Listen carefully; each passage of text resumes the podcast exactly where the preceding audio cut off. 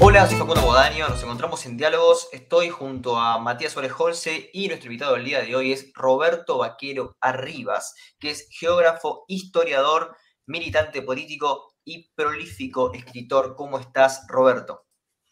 Encantado de estar aquí con vosotros. Me agregaría youtuber también para los que lo quieran. Youtuber, claro, sí, también, por supuesto.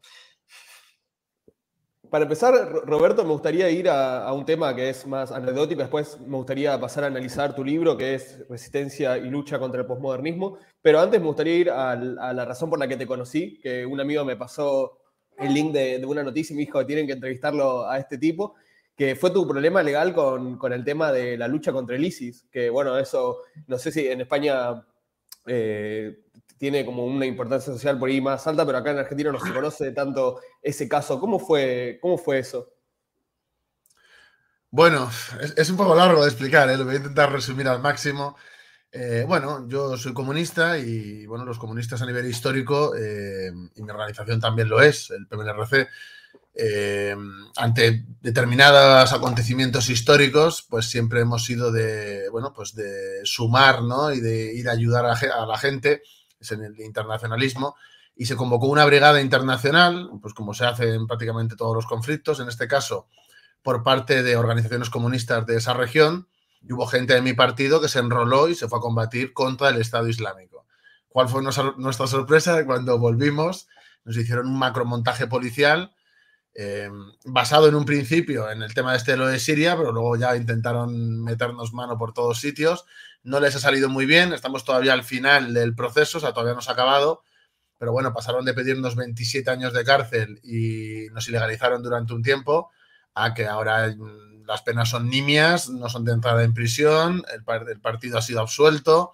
La cuestión que España tiene una relación muy mm, cercana con Turquía, y todo el proceso judicial que nos abren lo pide la embajada de Turquía, lo cual pues es una irregularidad, no tiene ningún sentido que un país extranjero se dedique a decir a quién hay que juzgar en tu propio territorio y más siendo eh, a gente que, somos nacionales. Entonces es verdaderamente ridículo. Estoy esperando lo último, que estamos con los últimos eh, recursos aquí en España antes de pasar a Europa y según mi abogado, que es una persona que se mueve en, juicios de la Audiencia Nacional y en la Unión Europea, no tiene ningún sentido, más que nada porque el, derecho es comunitario en la Unión Europea y ha habido casos similares al mío que han sido absueltos todos. Y de hecho, en, mi propio caso hubo gente que era de Alemania y, el que se supone que era el jefe de todos, el que se supone que era mi jefe en esa conspiración que montaron, eh, fue absuelto.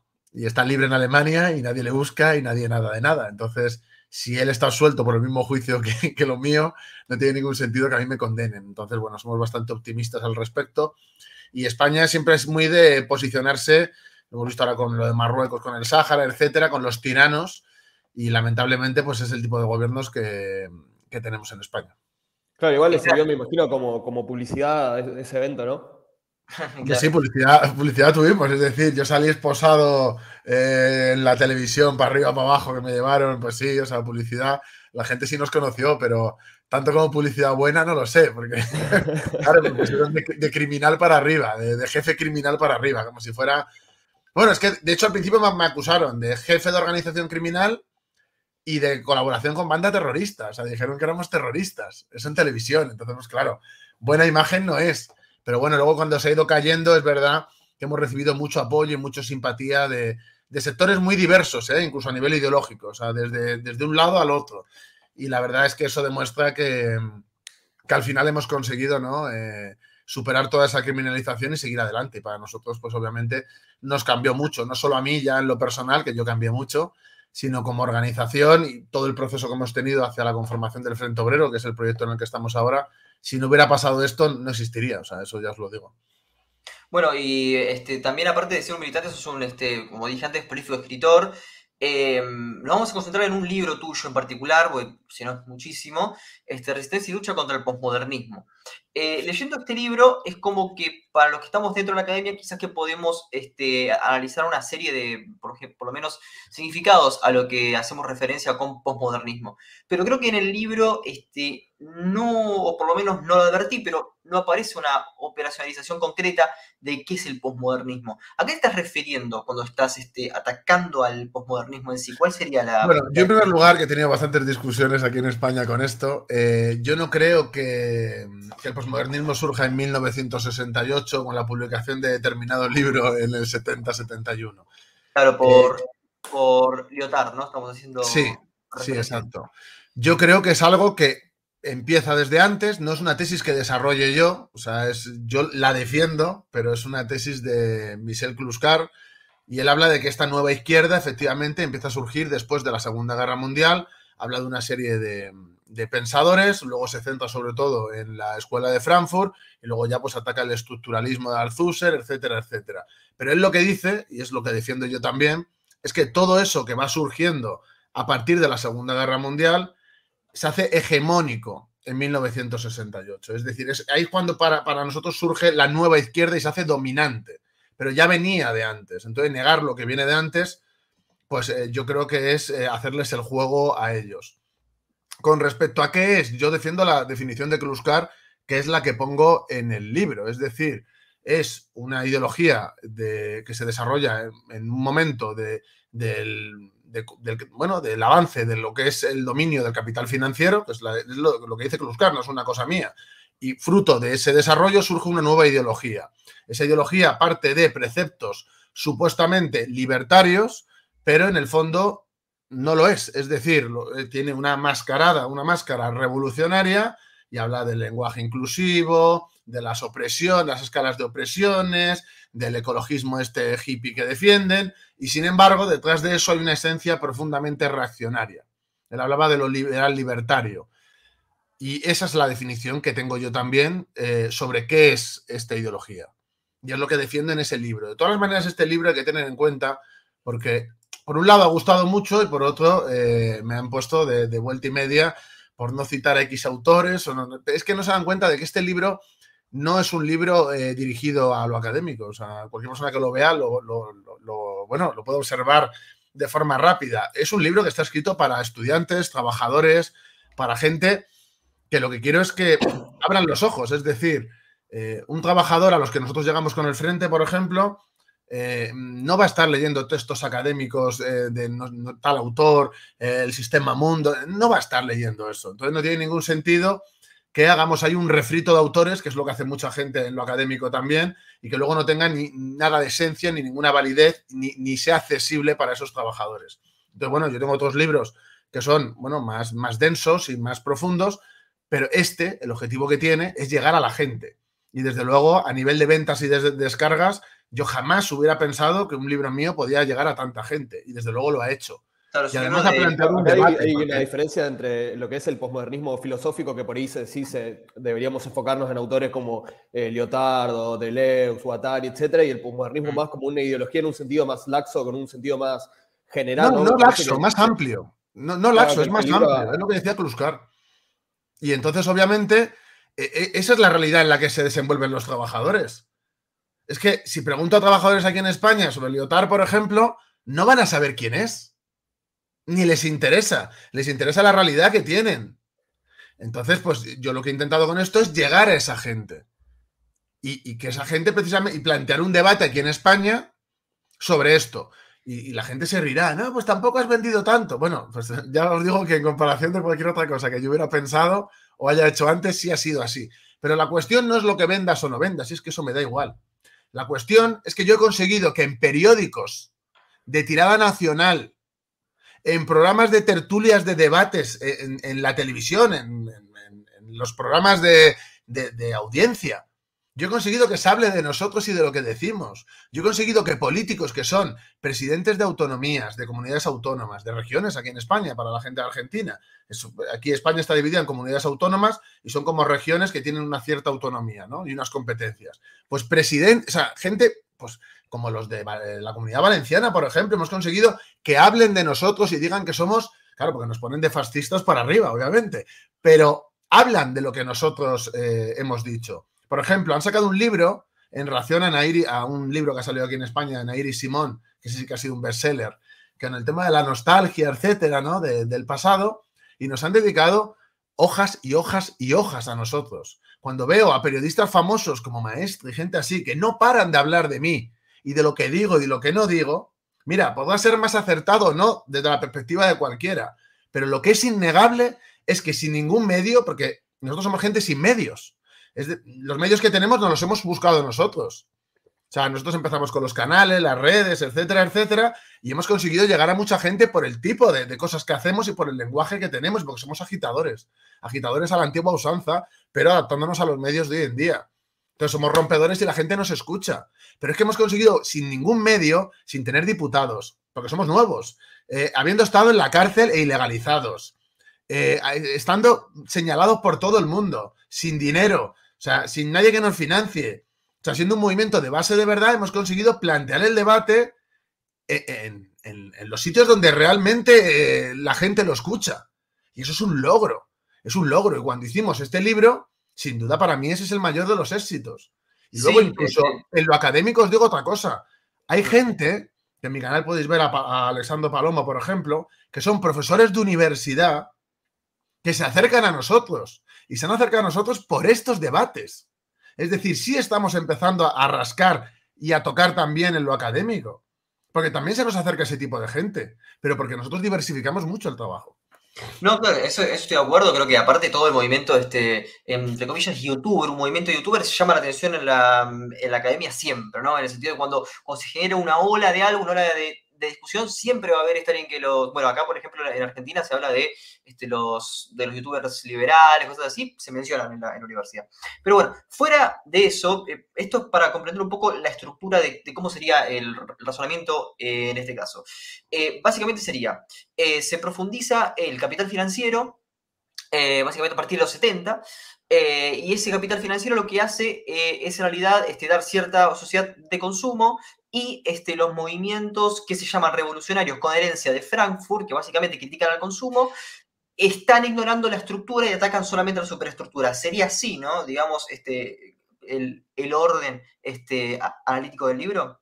Bueno, en realidad es que ya no es ni siquiera que ataquen solo a una cosa u otra, sino que hay como un reparto. O sea, Cruzcar hablaba de que había un reparto, de que la economía se lo quedaban los, defensores del capitalismo más directo, por así decirlo, él dice los liberales, la administración del Estado, al ser administración del Estado, es como esa visión socialdemócrata de algunos, de que son como esa burocracia estatal que se defiende a sí misma y que realmente solo trabaja por, por ella misma. Y luego está precisamente estos nuevos revolucionarios, entre comillas, que les han dejado como el avance cultural y social. ¿Pero por qué? Porque ese avance, ese avance cultural y social no pone en entredicho la dominación del sistema real. Por lo tanto, lo único que hacen es, que aquí en España pasa, es que en Argentina no lo sé, pero aquí en España, por ejemplo, ves a gente con hoces y martillos, rosas y con purpurina, pero las llevan. Gente que habla de revolución, que hablan de, una cosa que debe ser la revolución, no sé, de, la moda, de una, de estética, del feminismo, de cosas así, porque yo no veo, para mí la revolución es la transformación social y Cluscar lo que hace es separarlo de, que hay un reparto. Y de hecho, este reparto él eh, lo habla antes de los 70, es decir, el, primer libro que tiene creo que es del 69, él ya está hablando de eso, ya lo pensaba de antes, es decir, ese nuevo, porque él sobre todo hace hincapié en el nuevo consumo, ¿no? Y habla del consumo transgresor, que esa cultura burguesa del ahorro, del sacrificio, etcétera, etcétera, como que eso ya ha desaparecido y ahora está la cultura dominante, me refiero, de la transgresión, de la ostentación, y eso es lo que él critica y son como los cambios que él va mm, detallando y señalando. algo interesante es que en el libro este se plantea que el posmodernismo se revierte con un, manto de modernidad y progreso, decís, pero justamente algo interesante cuando uno analiza el, el posmodernismo, o por lo menos el posmodernismo filosófico, es que justamente los conceptos de modernidad y de progreso son atacados, es decir, se niega, por ejemplo, se dice que el mito del progreso, se habla del mito del progreso, la idea de que en realidad no, no se progresa y se critica la modernidad, justamente por eso la posmodernidad vendría a ser como la superación, se critica a la, modernidad como si fuera eh, la ideología de la colonización, etc. Entonces también es como que, por un lado, se la puede ver como algo progresista y moderno, pero en realidad ellos mismos son antiprogresistas y anti, antimodernos. Bueno, yo, yo estoy totalmente de acuerdo con eso que has dicho. Es decir, yo creo que es así. Es decir, eh, depende de lo que entiendas por progreso. Yo muchas veces cuando me llevan a debates, porque desgraciadamente a los debates me suelen llevar los liberales y así, en plan para hacer el comunismo liberalismo, pero y porque la mayoría de la gente de izquierda no está dispuesta a ir a debates a exponerse, por lo menos aquí en España eso pasa, yo no sé en, Argentina, pero yo he tenido, eh, bueno, mucha confrontación con esto con respecto a qué es el progreso. Es decir, para mí el progreso es el avance de la sociedad. El avance de la sociedad pues, eh, hacia el futuro, es decir, el progreso de, la sociedad en sí. Sin embargo, para esta gente el progreso significa otra cosa. Es decir, tú cuando preguntas a alguien de esta esfera qué es ser progresista, ellos tienen como un decálogo. Tienen un decálogo de las cosas que tienes que ser para, para ser progresista. Entonces, progresista ya no se ve como algo en movimiento hacia, sino que es pues, un dogma, como, como una religión, la cual pues tienes que cumplir a rajatabla y si no, pues eres un hereje y hay que desterrarte por reaccionario, rojipardo, fascista, reaccionario, machista y no sé cuántas más cosas. Y eso pasa, o sea, eso es algo real. Yo tengo entendido que en Argentina también está pegando fuerte todo esto, pero no tengo la certeza absoluta. Sí, eh, otra parte también que es interesante para analizar del, libro, que en parte es una frase que tiene casi la tesis principal del libro, dice que eh, en el surgimiento del posmodernismo ideológico a partir de la escuela de Frankfurt, más o menos se, generó para degenerar el marxismo y destruir a los comunistas desde dentro. Esto es interesante porque en, esta, en este fragmento ¿no? está como la idea de la escuela de Frankfurt como la fuente del posmodernismo y la idea de que hay una especie de intención que vendría a buscar sabotear al, partido, a los partidos comunistas. Me interesa profundizar en, estas, en estos dos aspectos. ¿Por qué la escuela de Frankfurt sería como una de las, de las fuentes y por qué tendría, habría una intención, no sé si explícita o implícita, de, de destruir al, comunismo clásico. Sí, esto, bueno, esto efectivamente es eh, para mí la tesis principal o una de las tesis principales del libro. Eh, hay que tener en cuenta que lo que permitió la escuela de Frankfurt, porque tampoco es una cosa que esas ideas tampoco surgen con la escuela de Frankfurt, o sea, son previas, pero el desarrollo que alcanzaron eh, mediante la escuela de Frankfurt y la difusión que tuvieron en las universidades y la influencia que tuvieron en la juventud fueron los que posibilitaron realmente que movimientos como Mayo del 68 pudieran producirse con, con la esencia que tuvieron. Yo soy muy crítico con Mayo del 68 y considero que precisamente fue un ajuste dentro de la izquierda. Es decir, en Francia, en otros sitios también pasó, en Francia hubo un ajuste eh, entre lo que la nueva izquierda que surgía y la antigua izquierda estalinista y bueno, todo lo que decían, que era el Partido Comunista de Francia y la CGT que dominaba ese Partido Comunista de Francia. Entonces ahora hay un ajuste. De hecho, el Partido Comunista de Francia ya venía derivando desde antes. Enseguida, eh, cuando llega Marchais, eh, Georges Marchais, eh, abrazan el eurocomunismo, empiezan a renunciar a la lucha de clases, empiezan a, renunciar absolutamente a todos los preceptos que habían defendido antes y empieza a distorsionarse la cosa. No solo en ese partido, sino que va pasando en más partidos, en Italia, en España. Es una cosa generalizada, en lo cual esos partidos salen de la órbita de lo que se dice que salen de la órbita de lo que de Moscú y empiezan a tener un funcionamiento más parecido al de los partidos socialdemócratas antiguos que eh, de la Segunda Internacional más que a un partido comunista. Pero es que con el tiempo van degenerando, es decir, el obrerismo lo abandonan. Tú coges el programa de, de comisiones obreras o UGT aquí en España, que son los sindicatos mayoritarios, por poner un ejemplo, hablan más de ecología, de feminismo, de las luchas parciales, no hablan de lucha de clases. Eh, los sindicatos hace décadas hablaban de la insurrección y hablaban de la huelga política general indefinida para tomar el poder. Y, es que eso ha desaparecido, es que ya no defienden los derechos de los trabajadores.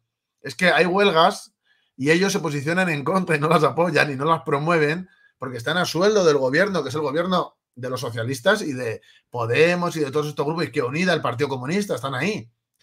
Y es que eh, hacen la labor de apagahuelgas, de destruir el movimiento. Llevamos más de 10 años sin hacer una huelga aquí en España. Es decir, yo creo que hay, hay, y en Francia hay más huelgas porque hay más tradición, pero si os fijáis, las reivindicaciones ya son muy distintas. A partir del 68 empieza a haber un cambio en el cual esa nueva izquierda deja de reivindicar las cuestiones obreras y con el tiempo incluso ven al obrero blanco, aquí hablan del obrero blanco, cisetero, etcétera, lo ven como el enemigo cuando el enemigo era el capital. El enemigo era el sistema capitalista. Entonces, hay desde esa difusión en las universidades, se inicia un proceso, ¿no? Como de fichas de dominó, que lleva precisamente a que, si tú ves aquí en España, hay un montón de partidos comunistas de 15 personas. Eh, mm, la mayoría, tú sus programas es que no hablan prácticamente de lucha obrera, no, no, es que se han transformado en otra cosa. Entonces yo obviamente veo que eso ha sido una constante desde, desde el 68 y que esas posiciones de que la clase obrera ya no es un sujeto revolucionario, etcétera, etcétera, donde empiezan a tener, o esas posiciones empiezan a tener ciertos impactos por la escuela de Frankfurt. Entonces, pues sí que lo señalo precisamente como algo que además se ha financiado desde, desde organismos europeos y americanos para eh, debilitar a la Unión Soviética las posiciones de la Unión Soviética y para debilitar a ese comunismo revolucionario que podía poner en jaque al sistema y tener una izquierda dócil, sistémica, o sea, totalmente asimilada por el sistema y que aunque ellos gobernaran, realmente no cambiaran nada. ¿Por qué? Porque cuando ellos gobiernan, aquí en España lo hemos visto, dedican 20.000 millones al Ministerio de Igualdad para 20.000 millones para eh, arreglar las administraciones porque son muy machistas. Pero sin embargo, tenemos el precio de la gasolina a 2 euros el litro. La luz por las nubes. La gente, eh, las, las pocas fábricas que tenemos, algunas parando porque no pueden ni pagar la electricidad.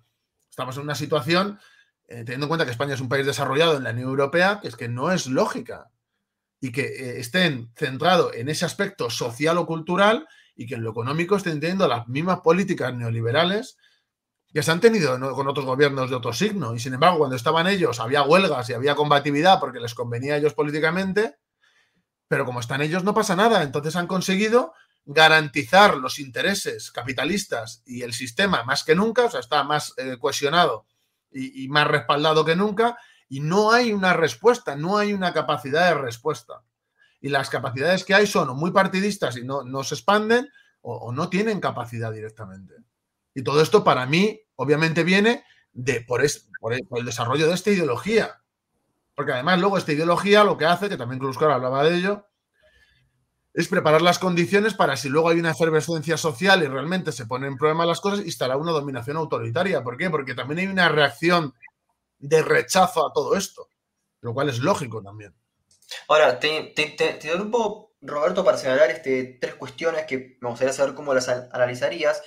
Medio que las voy a responder mientras las estoy preguntando, pero pues, creo, creo, que, creo que sé para, para dónde puede ir. Los chalecos amarillos creo que lo, tomarías como una lucha parcial, no, una lucha de, rotura con el sistema. Después se, podría nombrar el zapatismo en México, em, eh, pero eh, por, supuesto, el, ejército zapatista de liberación. Pero creo que eso no tiene una idea de eh, Estado comunista, creo, bajo tu este, análisis. Y después la lucha de pueblos originarios, este, como puede ser la Argentina con Mapuche, con una, esencia de nación mapuche, que eso estaría entre Argentina y Chile. Esos, esos tres movimientos, este, chalecos amarillos, ejército zapatista y la nación mapuche, ¿cómo los podrías este, analizar? Bueno, en primer lugar, el tema de los chalecos amarillos que me interesa bastante, porque aquí en España se están intentando montar ahora.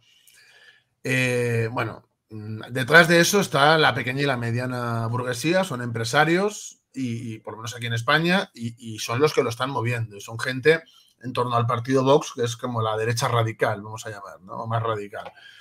Entonces, eh, yo no lo veo como un movimiento equiparable a los otros que has dicho, porque precisamente creo que es un movimiento que va en parte en reacción a entonces, en ese sentido, yo lo analizaría eh, aparte. Y aquí en España lo estamos viendo ahora porque están surgiendo los chalecos amarillos de España. De hecho, hubo una manifestación ayer, ha habido otro hoy por la mañana, ahí está yendo bastante gente, pero concentran sobre todo, por lo menos aquí en España, la gente contra el gobierno y tal. En Francia yo vi cómo echaban a los sindicatos y a ciertos partidos. Entonces, mm, creo que no es equiparable porque creo que este movimiento es en reacción precisamente a todo esto, ¿no? Y no apoyan este tipo de luchas y demás. Em, sobre lo que has dicho los pueblos originarios es interesante porque eh, efectivamente para mí no es la contradicción principal y, yo creo que no, que no sé, eso lo que hace es desvirtuar, para mí la transformación de la sociedad es el cambio del modelo productivo ¿no? y la lucha por el cambio de ese modelo productivo. Por lo tanto, este tipo de defensas de pueblos originarios que en el fondo lo que buscan es la reforma, es decir, pequeños avances, porque no, buscan, a no ser algún trastornado, pero no buscan la, creación del Estado mapuche, ¿no? Que yo sepa. Aquí en España, por ejemplo, me parece bastante ridículo porque también hay bastante movimiento en defensa de los pueblos originarios, pero eh, como reacción ¿no? a la identidad del, del, del propio país, de la nación española, pero aquí, por ejemplo, es que me parece muy ridículo, porque mm, los pueblos originarios aquí serían otros, es decir, no son los de... Yo cuando veo que el 12 de octubre, que es la fiesta nacional aquí en España, eh, las movilizaciones de la izquierda eh, son con banderas de los pueblos originarios, pues no sé, es que yo me, parece increíble. sí, increíblemente también hay, hay, un proyecto de nación mapuche, pero sí, como decís, es como marginal, demasiado delirante y utópico. Claro, pero por lo general, o sea, sí, puede, o sea, sí hay gente así, pero por lo general, normalmente este tipo de movimientos lo que buscan son em, discriminación positiva, en general, ¿no? Y ciertas ventajas, etcétera, para compensar la opresión, tal, tal, tal. Pero es que, en primer lugar, esta gente lo que debería de intentar solucionar son los problemas de hoy de esa gente. Es decir, no estar, no, es que hace 500 años, eh, ya, pero es que ahora pasa 500 años. Lo que hay que hacer es resolver que la gente esté bien. En Estados Unidos, por ejemplo, me hace gracia que están, no, es que hay que tirar las estatuas de color, no, hay que no sé qué, sí, pero luego tienes a los indios en la reserva alcoholizados y te dan igual.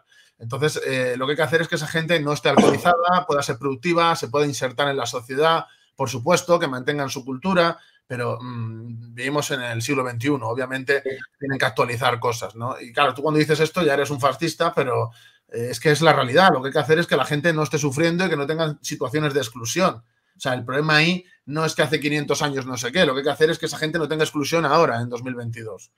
Está, no, pero, pero digo, o sea, el subcomandante Marcos este, y todo lo que fue el ejército, todo lo que fue IES, el Ejército Zapatista de Liberación Nacional o inclusive la guerrilla en Colombia, este, si bien pueden reivindicar ciertas cosas de pueblos originarios, eh, ¿te parece que hay un cambio en el, en el Estado o más, bien son reivindicaciones muy, muy puntuales que, que, no son, digamos, programáticas? Yo creo que son reivindicaciones puntuales, pero creo que distorsionan la organización. Yo, por ejemplo, yo eh, soy bastante antifariano pero en su día, cuando yo era un chaval, pues bueno, pues te dejas llevar, ¿no? Por el aventurerismo. Y, yo soy una persona que siempre he leído sus comunicados, eh, los libros que han sacado, está muy pendiente de todo, ¿no? Y yo, bueno, yo, yo tengo 35 años, ¿sabes? No tengo 80, no tengo la perspectiva de 80 años, pero yo he visto los últimos 20. Eh, y yo he visto el cambio que, que han tenido también a nivel ideológico por influencia precisamente de este pormonismo ideológico que digo.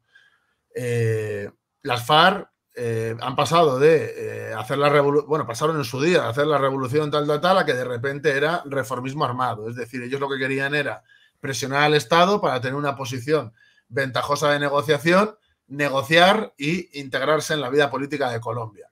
Eso no es una tesis revolucionaria. Es decir, cuando alguien da el paso de hacer la lucha armada es para hacer la revolución y tomar el poder. Eh, lo contrario es reformismo.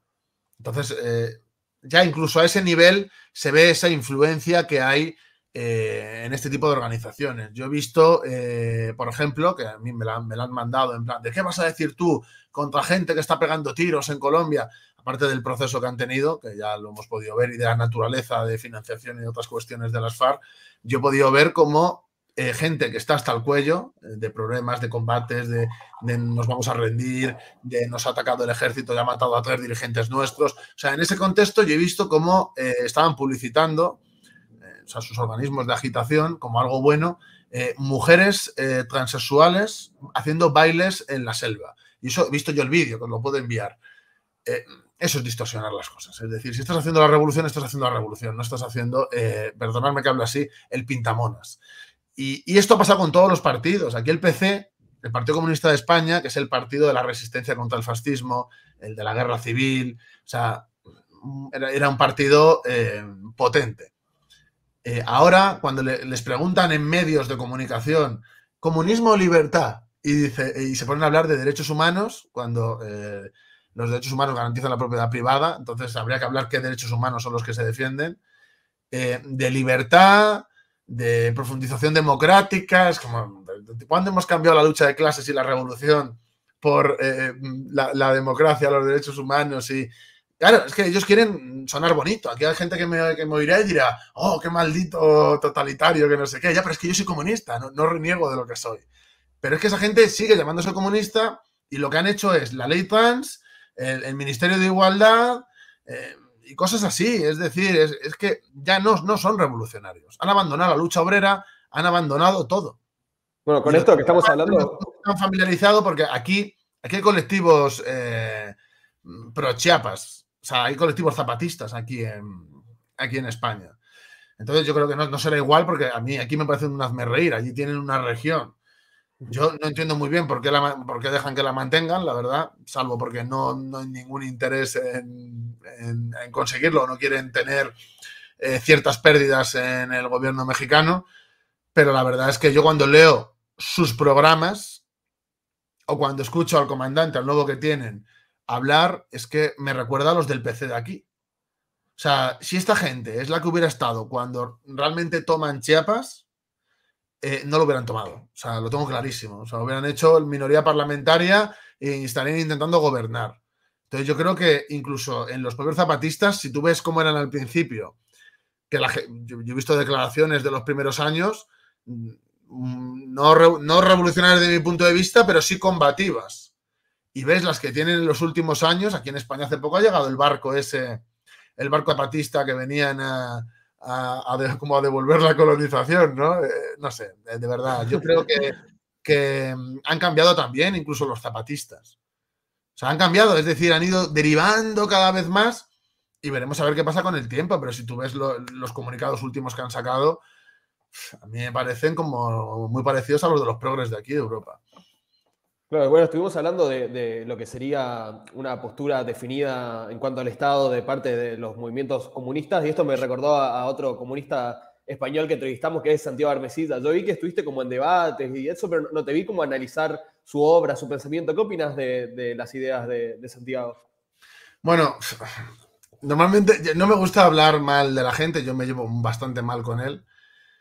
A mí sus ideas no me parecen marxistas, creo que mezcla cosas profundamente idealistas y nacionalistas con el marxismo y sale una cosa que para mí es un engendro ideológico, lo he dicho públicamente múltiples veces. Creo que es un nacionalista eh, y que sus posiciones pues son eminentemente reaccionarias. Creo que es como el reverso oscuro de, de estos posmodernos, pero desde luego para mí no tiene nada de revolucionario. De hecho, son gente que no tiene actividad práctica, solo se mueven en el entorno intelectual de Internet y desde luego para mí pues mm, tiene un valor bastante, bastante nulo. buenísimo, bien, bien sincera la, respuesta, me gustó. No, yo soy eh, sincero, o sea, no, no, tampoco me le estoy insultando, simplemente me parece una persona pues que ideológicamente pues es bastante ajena al marxismo y que piensa que Gustavo Bueno es la persona que ha superado a Lenin y no se da cuenta que para superar algo desde el punto de vista dialéctico hay que negarlo. Entonces tiene una contradicción ahí importante y, yo considero que, bueno, que tiene muy poco valor. Yo me he leído el libro suyo, el de la cuestión nacional, y alguna vez he visto algún vídeo y declaraciones que hace y desde luego me parecen bastante desacertadas.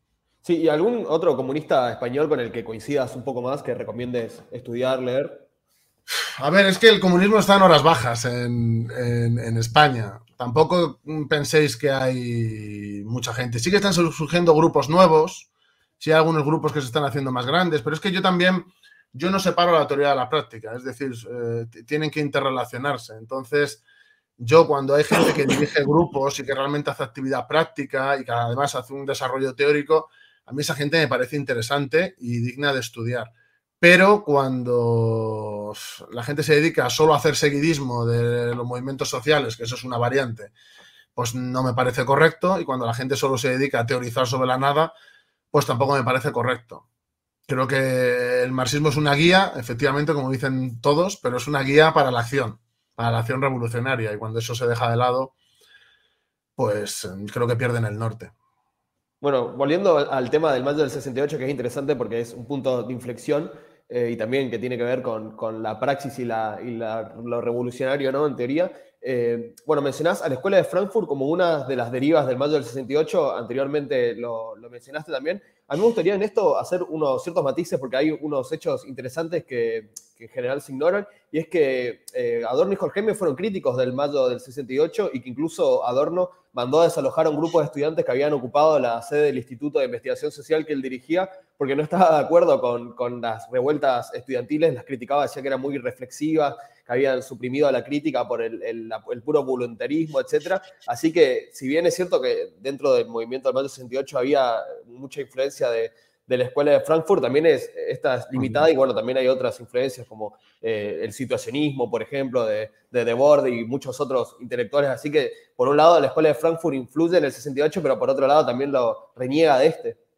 Creo que la influencia, por ejemplo, de Marcus eh, es clara, ¿no? Y él mismo lo dice, tiene los diálogos, eh, los famosos diálogos que, bueno, que son bastante interesantes de ver, pero bueno, también hay que tener en cuenta que mayo del 68, esta gente, como digo, es muy reformista.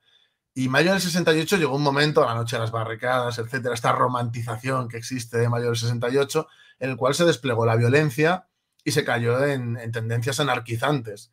Y obviamente esta gente que eran profesores de universidad, pues esos medios violentos, porque ellos se posicionan mayoritariamente ¿no? contra la violencia, eso, esa violencia, eh, ¿cómo decirlo? Me cuesta decir revolucionaria, porque para mí no lo es, pero ese tipo de violencia, pues obviamente crea un rechazo y, entiendo perfectamente que varios de ellos se posicionarán en contra de, de, cuestiones concretas. Pero creo que a posteriori del 68, la mayoría de intelectuales, cuando hablan de este proceso, la opinión mayoritaria que ha quedado es la de la romantización absoluta del, del proceso. Y creo que eso es muy difícil de negar porque hay muchas evidencias, ¿no? Hay muchos testimonios de ello.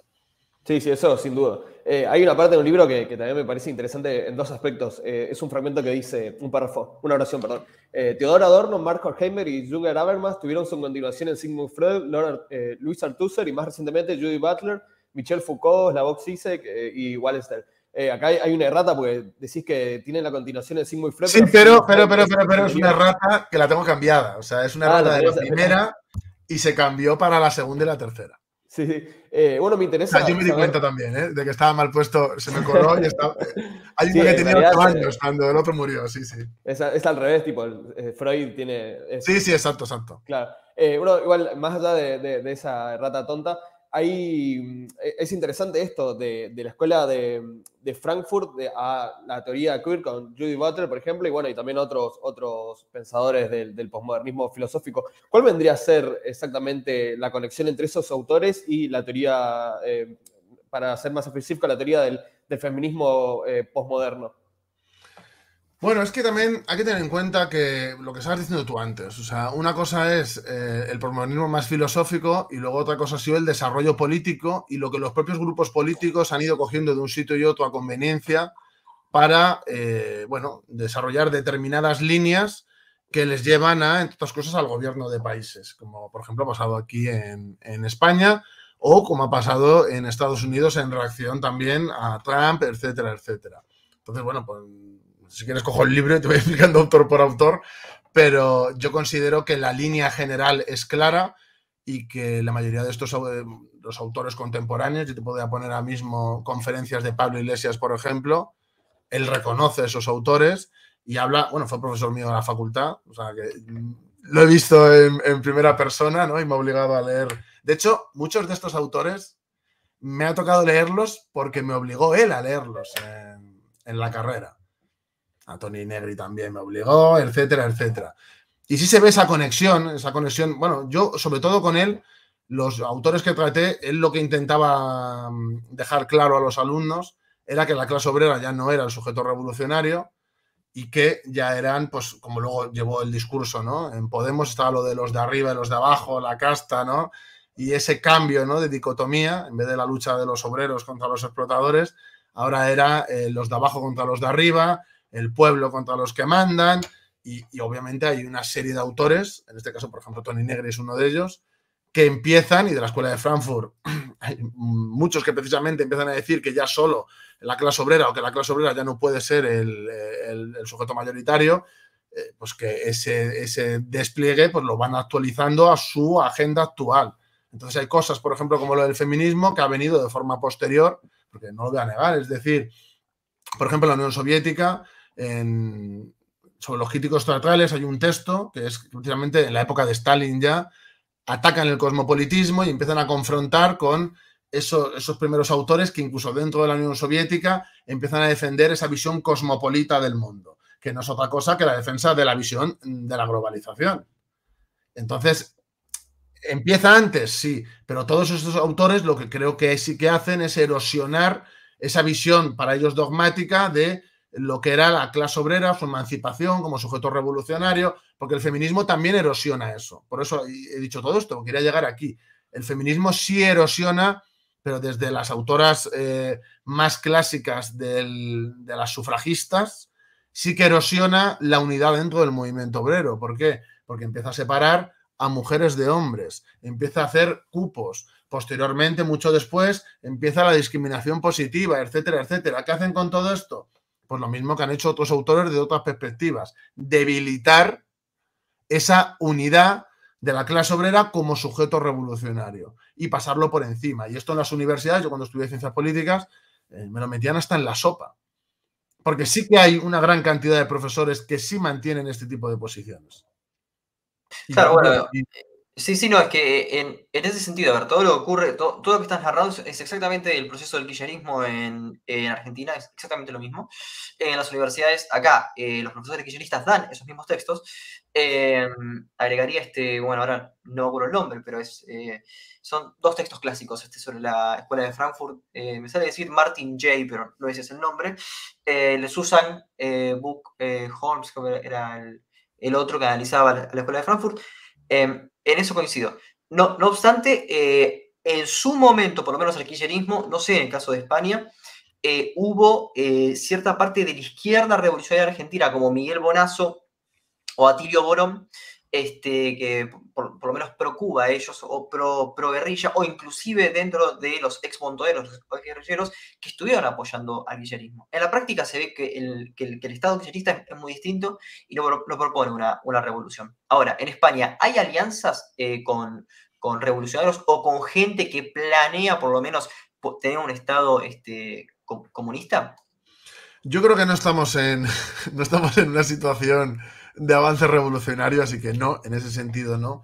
Pero sí creo que empieza a haber convergencias entre gente que hasta hace poco nos llevamos a matar y que sí que mantenemos posiciones diferentes respecto a muchas cosas, pero que sí que tenemos una, ciertos posicionamientos en común frente al desarrollo de esta nueva izquierda. De hecho, a mí me ha sorprendido que incluso gente que venía de Izquierda Unida, de sectores de Izquierda Unida, que era un partido que tenía diputados, que ahora está dentro de, Unidas Podemos, y bueno, tienen, tienen diputados ¿no? dentro de la coalición.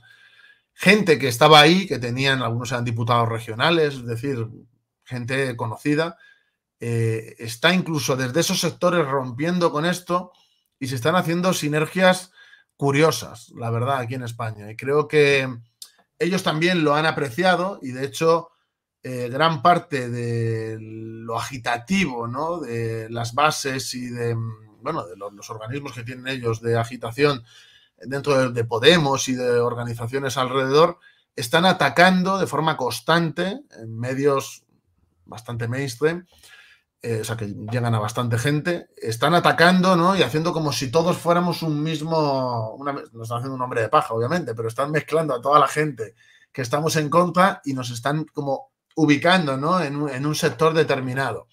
Y eso era impensable hace unos años, porque cada vez hay más gente desde la izquierda más socialdemócrata, pasando hasta comunistas, republicanos, socialistas de todo tipo, que empiezan a estar muy hartos de esto y que quieren volver a centrarse en los problemas reales que afectan a los trabajadores. Entonces, creo que se está empezando a dar ese proceso y que en un futuro sí podría salir algo con potencia de ahí. Creo que sí. Pero es un proceso que se está iniciando ahora porque también yo creo que en Argentina, eh, como estáis más cerca de Estados Unidos y demás, yo creo que habéis empezado antes eh, con todo esto que nosotros. Y además yo creo que en Argentina hay más movimiento obrero y más fuerte que, y con, incluso con más raíces que aquí, en mi opinión. ¿eh? Pivoteando un poco con, la política y la, filosofía de vuelta, volviendo un poco a, la escuela de Frankfurt y viendo todas las derivas que tiene, ¿no? en sus influencias. Eh, en la lectura de, estos autores, ¿encontraste algo positivo que haya enriquecido tu pensamiento y que puedas reivindicar, defender o, por lo menos aceptar que tiene cierto valor o que, cierta, que es interesante en algún sentido? A ver, yo, yo o sea, nunca se puede negar a, ningún autor. Es decir, eh, algunos, por ejemplo, eh, sobre una cuestión determinada me puede parecer terrible lo que defienden, pero aunque a mí no, no comparta incluso eso, me puede parecer curioso e interesante para yo interpretar determinadas cuestiones. Yo creo que no hay que, no hay que caer en el, blanco negro. Es decir, yo, por ejemplo, eh, me van a publicar ahora dentro de poco en La Razón Histórica, que es una revista de historia, es de Hispanoamérica, no es de España, sobre mayo del 68, precisamente.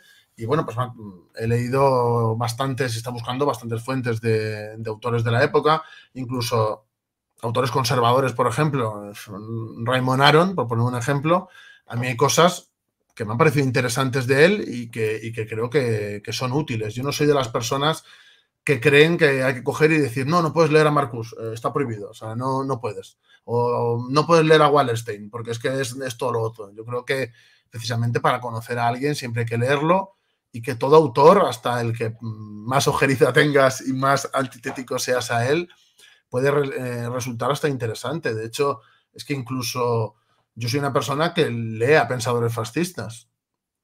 Y, lo leo para reafirmarme, para criticar, pero también aprendes cosas. Yo creo que cerrarte a que no, no cojas un libro de Marcus en la vida. Pues yo aquí tengo dos o tres y de también. Y no me parece, no me parece erróneo. Y, creo que es una cosa pues que de vez en cuando también, sobre todo cuando opinas sobre este tipo de temas y demás, pues tienes que leerlos o releerlos. Y a mí en ese sentido, pues yo recomiendo a la gente que los lea. Y yo, por ejemplo, eh, mira, es lo único que agradezco de la Facultad de Políticas, de que me hicieron leer libros, ya hace bastantes años, pero me hicieron leer libros que yo jamás hubiera leído por mí mismo, ¿no? Y cogí esa concepción que tengo ahora de, que hay que leer sobre todas las posiciones. Yo creo que si no, a lo mejor si no hubiera ido a esa facultad no la tendría. Sí, Facundo, ¿querías decir algo? Sí, tuve, un error para, un error para poder este, desmutearme. No, lo, que estaba diciendo es que, por ejemplo, los argumentos de, de Gluscar y los que vos usás en el, en el texto se, asimilan mucho con los de Frankfurt. Este, el consumismo, la, cultura de la alienación, la cultura de reproducción técnica, este, de la razón instrumental, em, la degeneración del arte, digamos, este, que no está a favor de una, un arte revolucionario, que sería más la tesis de, de Benjamin. Es decir, es como que eh, coinciden eh, con los planteos básicos de, de, Frankfurt, pero este, parece que Frankfurt no tiene la base revolucionaria. Es como que la superestructura de Frankfurt está bien, pero que la base está mal. Creo que eh, eso es lo que... A ver, es que analizan, son, muchos de ellos son incluso coetáneos, o sea, analizan los mismos problemas. Entonces, pues creo que son dos perspectivas distintas, pero sobre la misma cuestión. Entonces, obviamente, comparten muchas cosas. Y a mí eso no me parece incorrecto. Simplemente que yo creo que especialmente esos autores sientan la base para, pues justo, Cruzcar apostaba por el Frente Popular y por la, bueno, por, la clase obrera como sujeto revolucionario y esta gente pues hizo toda clase de posicionamientos para defender lo contrario. Entonces, obviamente, hay cosas, si están analizando lo mismo, que se, que se van a coincidir, porque hay cosas que son objetivas y que incluso desde perspectivas muy diferentes se pueden ver, pero eso yo no creo que reste en valor a la obra de ninguno. Siendo con el análisis del libro, me gustaría leer una, oración para, analizar, que es, eh, decís, con esto se ha destruido toda capacidad combativa de estos partidos, hablando de los partidos de izquierda, ahora se acepta el alcoholismo y la drogadicción como algo bueno o incluso, depende de quién, como algo normal eh, o que debe serlo en la izquierda. Cuando leí esto, lo primero que pensé fue, ¿quién puede aceptar el, el alcoholismo y la drogadicción como algo bueno? Pero después eh, se me vino a, la mente que quizás uno de, los movimientos que sí por ahí eh, puede tener cierta opinión similar es el, bueno, el movimiento PAN, como se dio en, España, con bueno, todo, todo, lo que fue también la, fiebre de la heroína, etc. Pero concretamente cuando, cuando escribías esto, ¿a qué grupos específicos te estabas refiriendo que promovían la drogadicción y el alcoholismo? Mira, yo vengo del mundo militante más de base y vengo de todo este mundo. Y yo siempre he sido, bueno, yo no bebo, yo no fumo, no me drogo, o sea, yo siempre he sido de... De strategy, casi, ¿no? ¿El qué? Casi, sí. He competido en artes marciales toda la vida, es decir, siempre he sido una persona y sigo siendo muy deportista.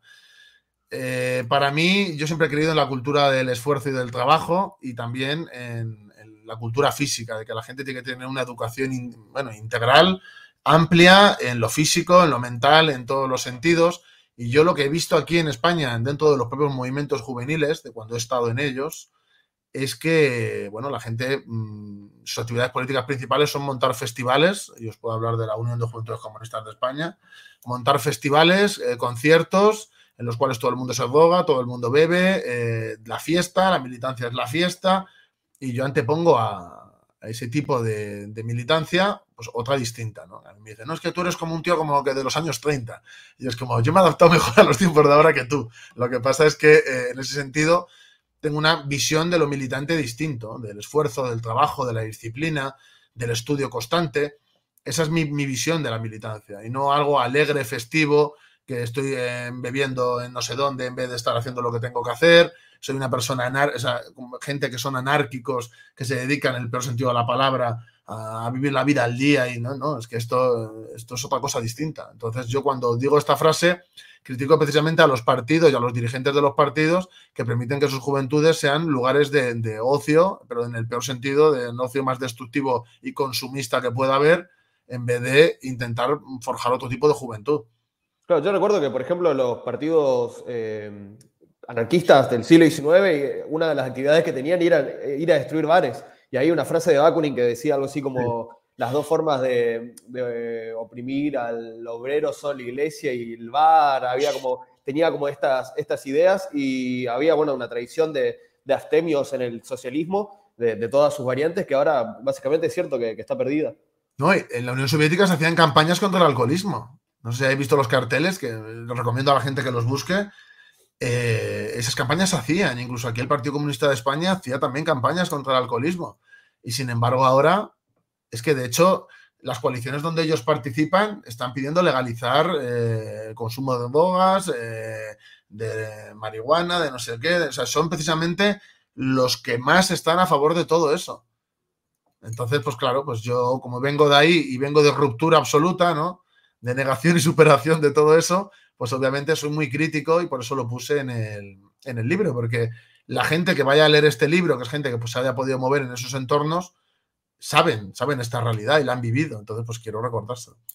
Claro, también otra, otra frase me gustaría leer para analizar, dice, eh, darnos cuenta que el revisionismo posmoderno no es más que otro intento por parte de su impulsor, la burguesía, de eliminar las organizaciones obreras y revolucionarias, perpetuar su opresión y destruir la sociedad esto me llama la atención porque lo, primero que se me, pregunté fue por qué la burguesía iba a querer destruir la sociedad, que sería destruirse a sí misma. Pero más allá de, esa pregunta, hay una cuestión fundamental acá que también se repite varias veces en el libro, que es el, revisionismo posmoderno como eh, impulsado, como a, propósito ¿no? por, por, la burguesía y con una, con una intención concreta. Esto me, hace un toque de ruido porque es como una visión un poco idealista de que eh, los movimientos o las ideologías eh, las impone, digamos, alguien o, se imponen como ordenadamente y quizás, eh, bueno, como todo movimiento social es mucho más complejo, ¿no? Y, la imposición voluntaria se le escapa un poco de, las manos. Bueno, dos cuestiones para aclararme. La primera, me has o sea, la primera, exactamente, ¿qué me has...? Qué me eh, que ¿Por qué la, burguesía iba a querer destruir la sociedad si... Vale, esto, es respecto a mi visión de lo que, o sea, porque para mí la situación en la que vivimos ahora, eh, estamos en un proceso de destrucción de nuestra propia sociedad. Pero esa es mi visión, ¿vale? Obviamente la burguesía no, no piensa que está destruyendo la sociedad, pero la sociedad ideal para, para, esos grandes grupos empresariales, pues para mí es, mm, no es buena, no, no, es precisamente buena, me refiero en ese sentido. Lo de por qué quieren destruir la, el potencial de las organizaciones obreras, pues obviamente para no tener... Eh, un enemigo que realmente pueda ponerles en, aprietos. Y la segunda, perdóname. Sí, la idea era, idealista porque, porque digo que. No, no, se me hace eh, idea, idealista la, idea de que hay un grupo de gente que impone una ideología, como en este caso el posmodernismo, voluntariamente, cuando en realidad se da por dinámicas mucho más, más complejas. Sí, estoy de acuerdo con que obviamente hay cuestiones más complejas, pero creo que sí que hay un intento por parte de, lo que domina el sistema ahora mismo de imponer un pensamiento. Y de hecho, eh, creo que la dictadura, lo políticamente correcto, es la herramienta que están usando, pero para linchar y criminalizar y señalar y presionar a la gente que se sale de ahí. Y, eso es una cosa que sí que existe y es una cosa que hay una voluntad manifiesta de que eso sea así. ¿Que solo se impone por esa voluntad? Pues obviamente no, porque si no sería caer en el mecanicismo también. Obviamente no. Pero sí considero que independientemente de ese proceso general por el desarrollo del capital financiero y su dominación, etcétera, que es lo que he dicho antes, creo que aparte de eso, de todos esos factores, creo que aún así hay una voluntad manifiesta de, eh, de que esto se desarrolle así y para ello están trabajando, desde luego. hay algo interesante que, que, apoya esta idea, que es que, bueno, eh, los think tanks libertarios, ¿no? que, apoyan tipo la ideología liberal libertaria que están financiados por, por petroleras, eh, suelen pagarle conferencias a, filósofos postmodernos, negacionistas de, de, la ciencia, relativistas de la ciencia, para los congresos donde hay negacionistas del cambio climático, es decir, usan el relativismo postmoderno de no, la ciencia es uno de los discursos más, justamente para usarlo a favor de los intereses de las petroleras. Es un caso donde más o menos puede darse esa, ese uso del postmodernismo por parte de la burguesía. Claro, pero eso es voluntad, o sea, eso sí que es una voluntad ¿no? de ellos de hacerlo. Entonces yo creo que sí que tienes razón en que es algo más amplio y más profundo, pero creo que no, que es evidente que no, que hay una voluntad firme también de aprovecharse de ello. Ahora, bueno, en, ese sentido, hablando justamente de, estos intelectuales este, que pueden ser serviles a un régimen, eh, eh, mencionás que estás a favor de que Stalin haya este, puesto preso a, a Lukács. Eh, ¿Por qué este, eh, digamos, sugerís que esta, esta acción es correcta em, en, pleno, digamos, en pleno régimen donde, donde no se le permite a una persona, digamos, expresar. Es, como que decís que, este, como que fue la piedra angular para que después en el vigésimo congreso este, se dijera como barbaridades de Stalin. Es decir, ¿cómo examinarías al stalinismo y por qué crees que eh, eh, el, el, apresamiento de Lukács fue un acierto? Ah, el, apresamiento. Había entendido el pensamiento. tampoco, tampoco digo eso en el libro. O sea, ahora, no te preocupes que me voy a mojar, ¿eh? pero eh, en el libro no digo eso. Simplemente lo pongo de ejemplo. Y de hecho, en ese libro no lo digo. Lo digo en este otro. por aquí. En este. Que es donde meto lo de los críticos teatrales. Eh, lo que digo en este libro no es que en plan, este, sí, joder, hay que meterle en la cárcel y no, no digo eso. Yo lo que digo es que no se le puede acusar de, mm, a la Unión Soviética, al comunismo, etcétera, de haber estado promoviendo la escuela de Frankfurt y ese tipo de pensamiento cuando los primeros que desarrollan ese tipo de campañas contra ese, tipo de ideas, incluso las que les precedieron, fue Stalin, que, eh, digo Stalin, pero fue la Unión Soviética de esos años, que no solo reprimió a Lucas, sino que además eh, sacaron posicionamientos contra los críticos teatrales, etcétera, contra la gente que estaba defendiendo eh, el antecedente de este tipo de ideas. Eso es lo que yo digo. O sea, no, no, digo otra cosa. O sea, si lees el libro o ves este, vas a ver que no, hago ese análisis. Sobre lo del estalinismo, no. Bueno, el estalinismo, yo solo acepto el término si es el periodo en el que gobierna Stalin, pero por, como si digo, el tacherismo en Inglaterra, porque Por supuesto, sí, sí, en ese sentido sí lo acepto, en otro no, porque no es una ideología. Eh, las cosas hay que entenderlas con sus condiciones materiales. O sea, yo cuando debato con liberales siempre me sacan los temas estos y, soy una persona que no le tiembla la mano a la hora de decirlo. Yo sí defiendo eh, con sus luces y sus sombras, como todo proceso, ese periodo socialista, creo que fue el de más profundización además. Creo que es en el que se consiguieron las mayores victorias eh, por parte del movimiento revolucionario y obviamente, pues hay cosas que son de esos años y que ahora mismo pues la gente diría, pero ¿cómo vas a...? Ya, pero es que si vemos lo que hacía Estados Unidos en esos años o lo que hacían otros países, pues son similares o peores. Entonces realmente a un personaje que estudiarle en sus condiciones materiales, porque si lo sacas de ahí, pues todo el mundo es terrible. No se puede estudiar ninguna figura de historia antigua si, si se analiza como si fuera ahora. Es como la gente que dice, no, es que el imperio español que y hablan de España como si ahora estuviéramos masacrando indios en Argentina. No, no es real. Pero, de ahí a reivindicarlo, digamos, este, por las purgas, por ejemplo, por, nombrar una, o sea, este, de ahí a reivindicar a Stalin, este, ya es como un salto, ¿no? una, cosa es entender el periodo histórico, es como decir, por ejemplo, bueno, justo tenés un libro de Mao, así que no tengo, no, quiero saber eso, pero, pero bueno, Mao fue necesario para un momento particular, o acá en Argentina. El Roca fue necesario para, lo que dice el liberalismo argentino, para establecer este, em, el liberalismo, una, sociedad capitalista moderna en Argentina. Lo mismo dice la izquierda, este acá. la izquierda marxista. En ese sentido, Roca este, funcionó para establecer la base de un sistema capitalista. Pero de ahí a reivindicarlo creo que es distinto. Por eso vos estás en una reivindicación de... No, yo sí lo reivindico, ¿eh? Yo sí lo reivindico. Pero con sus luces y con sus sombras, es que volvemos a lo mismo. Es que eh, no se puede reivindicar una figura de otra manera. Yo, mira, es que no sé si se verá desde ahí.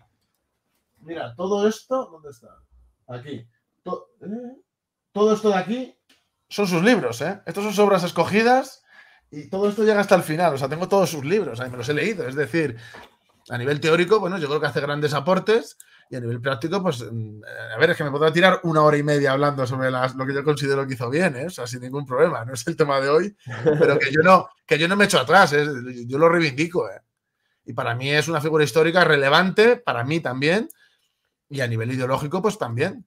O sea, para mí es un referente, pero es que mm, hay mucha leyenda negra con el comunismo y hay mucha leyenda negra con Stalin, y lo que hay que hacer es aclarar la verdad y estudiar esas luces y sombras de la manera más objetiva posible. Yo, bueno, yo soy historiador y yo me dedico a hacer eso también, en gran parte. Y, creo que es una labor que hay que hacer, porque si partimos de la criminalización de las cosas, nunca se va a poder ver la verdad.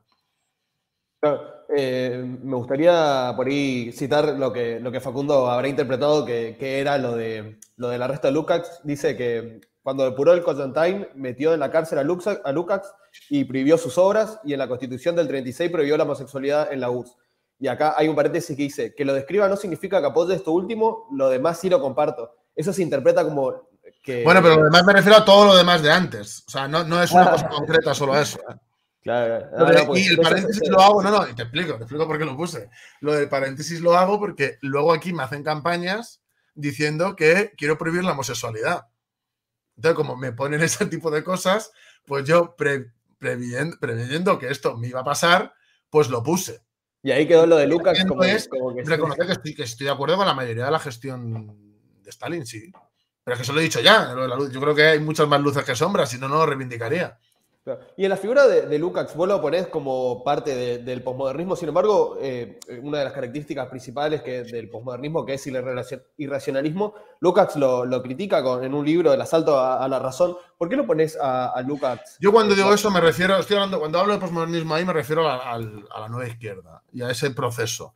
Y en ese sentido es un antecesor y está claro, y de hecho si tú lees eh, lo que dijeron de él, desde el Partido Comunista, etcétera, y el propio Movimiento Comunista Internacional, eh, está muy claro que ellos sí lo veían como, como algo que está negando lo que es su esencia y como algo peligroso para el futuro. Y creo que efectivamente, posteriormente, lo fue. O sea, yo ahí estoy hablando más de en lo político y la, afectación que tuvo. Claro, sí, se entiende. Em, ahora al tema más picante del libro que, más me interesaba llegar, que es el tema del, feminismo y las cuestiones eh, de género. Decís, eh, una, cito un, párrafo, en primer lugar, los comunistas no son feministas. Aquellos que asumen los aportes del feminismo dejan de ser comunistas, pues abren la puerta al posmodernismo y la docilidad. Esto es, muy, una frase muy polémica y sobre todo teniendo en cuenta que bueno, el, feminismo existe desde antes del posmodernismo. ¿Por qué decís que, que los que reivindiquen algunos aspectos del feminismo caen inevitablemente en el posmodernismo? Pues porque es una cosa que va de la mano y porque el feminismo ha evolucionado. Es decir, el feminismo ya no es como el de la época de las sufragistas. Para mí ha ido a peor todavía. Y desde un principio, que yo tengo bastantes conflictos con feministas aquí por esto, pero bastantes, de debates y de vídeos y de demás.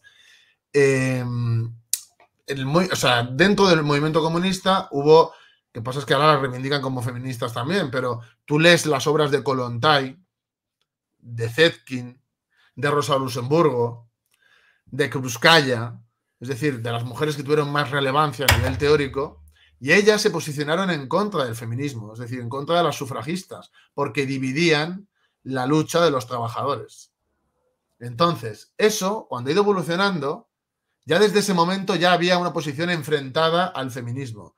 Cuando se ha ido avanzando en el tiempo, es cada vez peor, porque ese feminismo ha ido degenerando más cada vez, hasta que hemos llegado ahora a lo queer, que es lo, hegemónico y que es em, terriblemente antimaterialista, hasta el punto de negar el sexo eh, como algo biológico, etcétera, etcétera.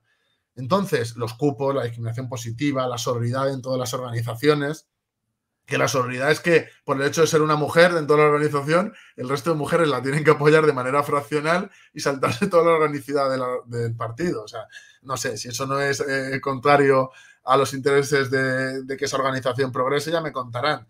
Entonces, ese es el proceso y ese proceso, pues obviamente la gente que coge todo lo que yo considero que es liberal del feminismo y lo introduce dentro del marxismo, Marx puso un nombre para, para este tipo de cuestiones que es eh, revisionar la ideología. Entonces lo que hacen es revisionar y quitar la esencia revolucionaria o rebajarla de la organización. Por lo tanto, creo que es un peligro. ¿Y por qué abre las puertas al posmodernismo? Que esa es tu pregunta real. Pues te lo voy a explicar. Porque es muy fácil coger a alguien y decirle, no, pero es que es la lucha por la igualdad de la mujer, el feminismo. Y empiezas a presionar por ahí y acepta eso. Pero luego ese feminismo abre sus tentáculos a más cosas. Entonces, empieza por ahí que es lo que pasó en los partidos comunistas aquí en España, empezaron con el feminismo y han terminado eh, apoyando, eh, bueno, cosas que para mí son de locos. Entonces, para mí abre la puerta a otros dogmas de fe del sistema, efectivamente. Porque para mí el feminismo no es la lucha por la igualdad y la liberación de la mujer, lo cual me parece estupendo, sino son otra serie de cuestiones que se basan en preceptos falsos y en, la separación de hombres y mujeres. Por lo tanto, yo eso no lo puedo apoyar. Para mí la lucha por la igualdad y la defensa de los derechos de las mujeres está dentro de la lucha de clases. Claro, o sea, el, feminismo, o sea, en este caso, o sea, lo que sería, este, inclusive, bueno, este, lo, habías mencionado con, las artes, este, pero tanto el feminismo, las, eh, las artes, este, cualquiera de esas expresiones que podríamos denominar como culturales, vendría siendo la superestructura en este caso, o sea, no responden a ningún cambio en la, estructura, la estructura per se, ¿no? Sí, bueno, pero es que eh, la superestructura no es solo lo, social, es decir, con la superestructura puedes tomar medidas que pueden influir en la infraestructura a medio largo plazo. Por lo tanto, eh, yo lo considero un peligro igualmente. Y además yo creo que sirve de tapón para que otros movimientos no puedan tomar esa superestructura e intentar realizar cambios más profundos. Claro, no, sería ahí, digamos, como que, pregunto, ¿no? Este, en el sentido de el marxismo feminista no puede sentar como las bases, digamos, para que justamente, como decís, para que haya un cambio después en la, infraestructura o en la, o en la, o en la estructura? Es que el feminismo es reformista de por sí porque lo que busca es la reforma de determinadas cuestiones dentro del capitalismo. Porque no busca la transformación social. Busca la transformación social en el sentido de pequeñas cosas que supuestamente van a igualar, cuando la teoría marxista lo que dice es que hasta que no se acabe con el patriarcado, eh, la herencia y la propiedad privada, no se van a dar las condiciones materiales reales para esa, para, para, esa igualdad real. Por lo tanto, a nivel histórico es lo que se ha defendido. Por lo tanto, mm, pretender que mediante la reforma vas a cambiar algo es como pretender hacer la revolución mediante la reforma. Así que yo de verdad que no, no, no veo esa posibilidad. Para mí es imposible porque si no, eh, aquí en España estaremos en la antesala de la revolución, pues como pueden hacer reformas porque están en el gobierno, pero la realidad es eh, radicalmente, vamos, es radicalmente diferente. Claro. Bueno, entrando más a la parte más, que para mí es la parte más polémica del libro, que es la parte de, donde hablas, bueno, de, género, cuestiones relacionadas a, la crítica a la teoría queer. Hay una, hay una parte en la página 99 que pones como una, una estampita, un dibujito de la persona gender breed, que eh, bueno, criticás la enseñanza ¿no? de, educación sexual de los grupos que considerás ¿no? posmodernos y criticás eh, la idea del afiche, pero no decís como que vas a profundizar y no, para, en mi opinión, no terminaste de, profundizar la crítica, que es, está una personita, ¿no? un dibujito, es como una, algo medio infantil, y explica lo que es la identidad de género, la expresión de género, el, el sexo biológico y la orientación sexual. Eh, ¿Por qué atacás esta, esta forma de enseñar, digamos, la... Y hay unos diales, ¿no? Como de, heterosexual a homosexual, de mujer a hombre, femenino a masculino, dama a caballero. ¿Por qué criticás este, este formato de enseñanza? Coño, porque no es, no, es, no, es, no es materialista y científico. Es decir, llegar a los niños con un dibujo de un osito, de una galleta, y decirles que el sexo no es biológico y que eh, es una asignación y que pueden hacer es crear confusión. Y de hecho hay bastantes estudios, hay bastantes obras que demuestran que la disforia en estos últimos años, precisamente desde que se han impuesto este tipo de, posicionamientos en la enseñanza también, eh, la disforia se está disparando. No solo se está disparando, sino que es que ahora ser trans es una moda también en ciertos, aspectos. Y en Estados Unidos pasa que de repente hay grupos de amigas que ahora somos trans todas. Y luego disforia, problemas, y lo que hacen es agravar los problemas de la gente. Entonces yo creo que, eh, claro, acá entonces tiene que ser materialista y científica y no, y, no meterle a los niños cosas en la cabeza que lo único que van a hacer es destruirles. Claro, igual este esquema de, orientación sexual, sexo biológico, expresión de género, identidad de género es científico, puede estar, eh, está citado en los, está, digamos, diagramado en los estudios de, de, Smith, por ejemplo, que es uno de los sexólogos más importantes. El problema sería cómo se lo enseña, porque eh, yo no veo que esto sea antimaterialista o anticientífico, es decir, el sexo biológico, la orientación sexual, la expresión de género y la identidad de género como... Sí, pero eso no lo hacen. Es decir... Eh, vos decís que, se enseña de... O sea, que el diagrama, digamos, no está mal, sino cómo se enseña o las eh, opiniones o la forma en la que se, mm, se lo comunica vendría a estar como sesgado por, por una ideología antimaterialista, porque en sí mismo eh, la imagen no, parece que esté incorrecta científicamente. Hombre, es que eh, la explicación que ellos hacen, y te puedo enseñar vídeos aquí en España, es de que el sexo está asignado y que, y que el sexo son una serie de características de si te gusta mm, por los gustos. Y eso no es verdad. Eso está a los niños, eso es profundamente incorrecto. Y es que te puedo enseñar varios vídeos que se han filtrado de, en institutos a niños en la peor edad posible, además, diciéndoles que el sexo es algo asignado. O sea, por supuesto que considero que es algo erróneo. el sexo no es un constructo. Los animales también tienen sexo. Lo que vendría a ser asignado en todo caso es la, expresión de género. O sea, siguiendo justamente el, esquema, lo que se asigna es la expresión de género. Es decir, bueno, como naciste eh, varón, tenés que usar pantalones y no polleras. Eso sí es algo que es asignado, es una cuestión cultural, pero no el sexo, digamos, la, la cuestión. Entonces, ahí en, todo caso no está mal la imagen, sino cómo, cómo se le interprete. Pues, eh, la bueno, pues esa imagen, sí, no tengo la imagen ahora mismo aquí delante, pero bueno, mm, yo considero que obviamente esa explicación que hacen es totalmente incorrecta y sobre todo a niños pequeños. Y luego aparte es que actualmente, mira, miraré para la siguiente edición de cambiarla y poner una más actualizada, pero están diciendo que el sexo es algo asignado. y niegan que el sexo es algo biológico. Y te puedo enseñar aquí la propaganda que hacen desde el Ministerio de, Igualdad. O sea, eso es lo que están moviendo ahora. Mientras a la gente que son expertos, a la gente que eran expertos en el tratamiento de la disforia, les han retirado los fondos para la investigación. O sea, es que eso es un problema, es un problema grave que tenemos en la sociedad. Claro, lo que vendría a ser asignado es, eh, como dice, ciertas expresiones de género, pero obviamente el, sexo... yo estoy de acuerdo contigo, eso, es asignado. Pero el sexo no es asignado se ve que, toman eh, cuestiones científicas las, las, enseñan mal, eso es, muy común.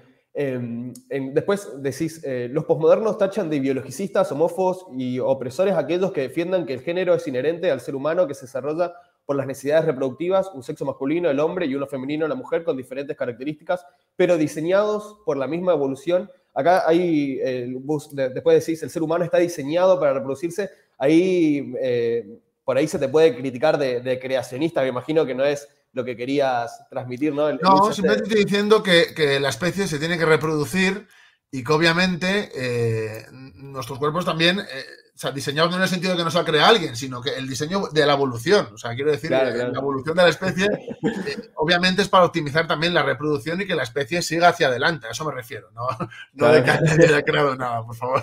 Sí, sí, sí. Pero, Lo que, pero en ese sentido, lo digo muchas veces con el tema de la producción también, que hay que armonizar reproducción y producción. Es que no podemos ir en contra de la reproducción de la especie. O sea, es que es eh, eh, ir en contra de eso es el final de la especie, o sea, que es la decadencia absoluta de la sociedad.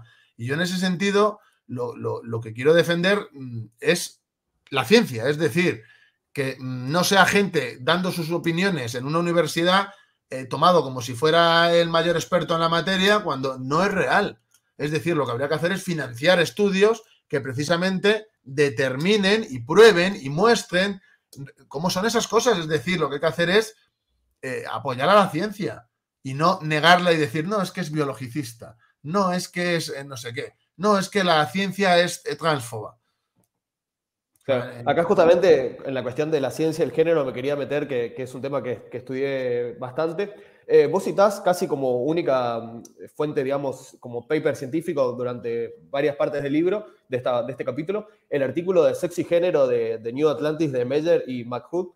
El, este es un artículo que no, no, es en realidad un paper porque no es una, una revista científica, sino es una página de, divulgación de, de, tecnología y sociedad. Y es un, género, un, perdón, un artículo muy criticado que por ahí no, no te convenía citar porque, bueno, eh, no tiene revisión por pares en, en, la publicación y además fue muy, muy criticado con los pares. Y es una revista de conservadores cristianos. Eso es, Ahí, ahí, está la crítica. Es decir, la crítica a todo lo que has dicho a la gente le da igual.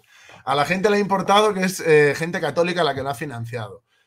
Eh, hoy en día, sí, porque implica un conflicto de interés. Sí, sí, pero es que hoy en día, eh, ¿quién está financiando estudios científicos que puedan demostrar que todas estas teorías no tienen ningún sentido?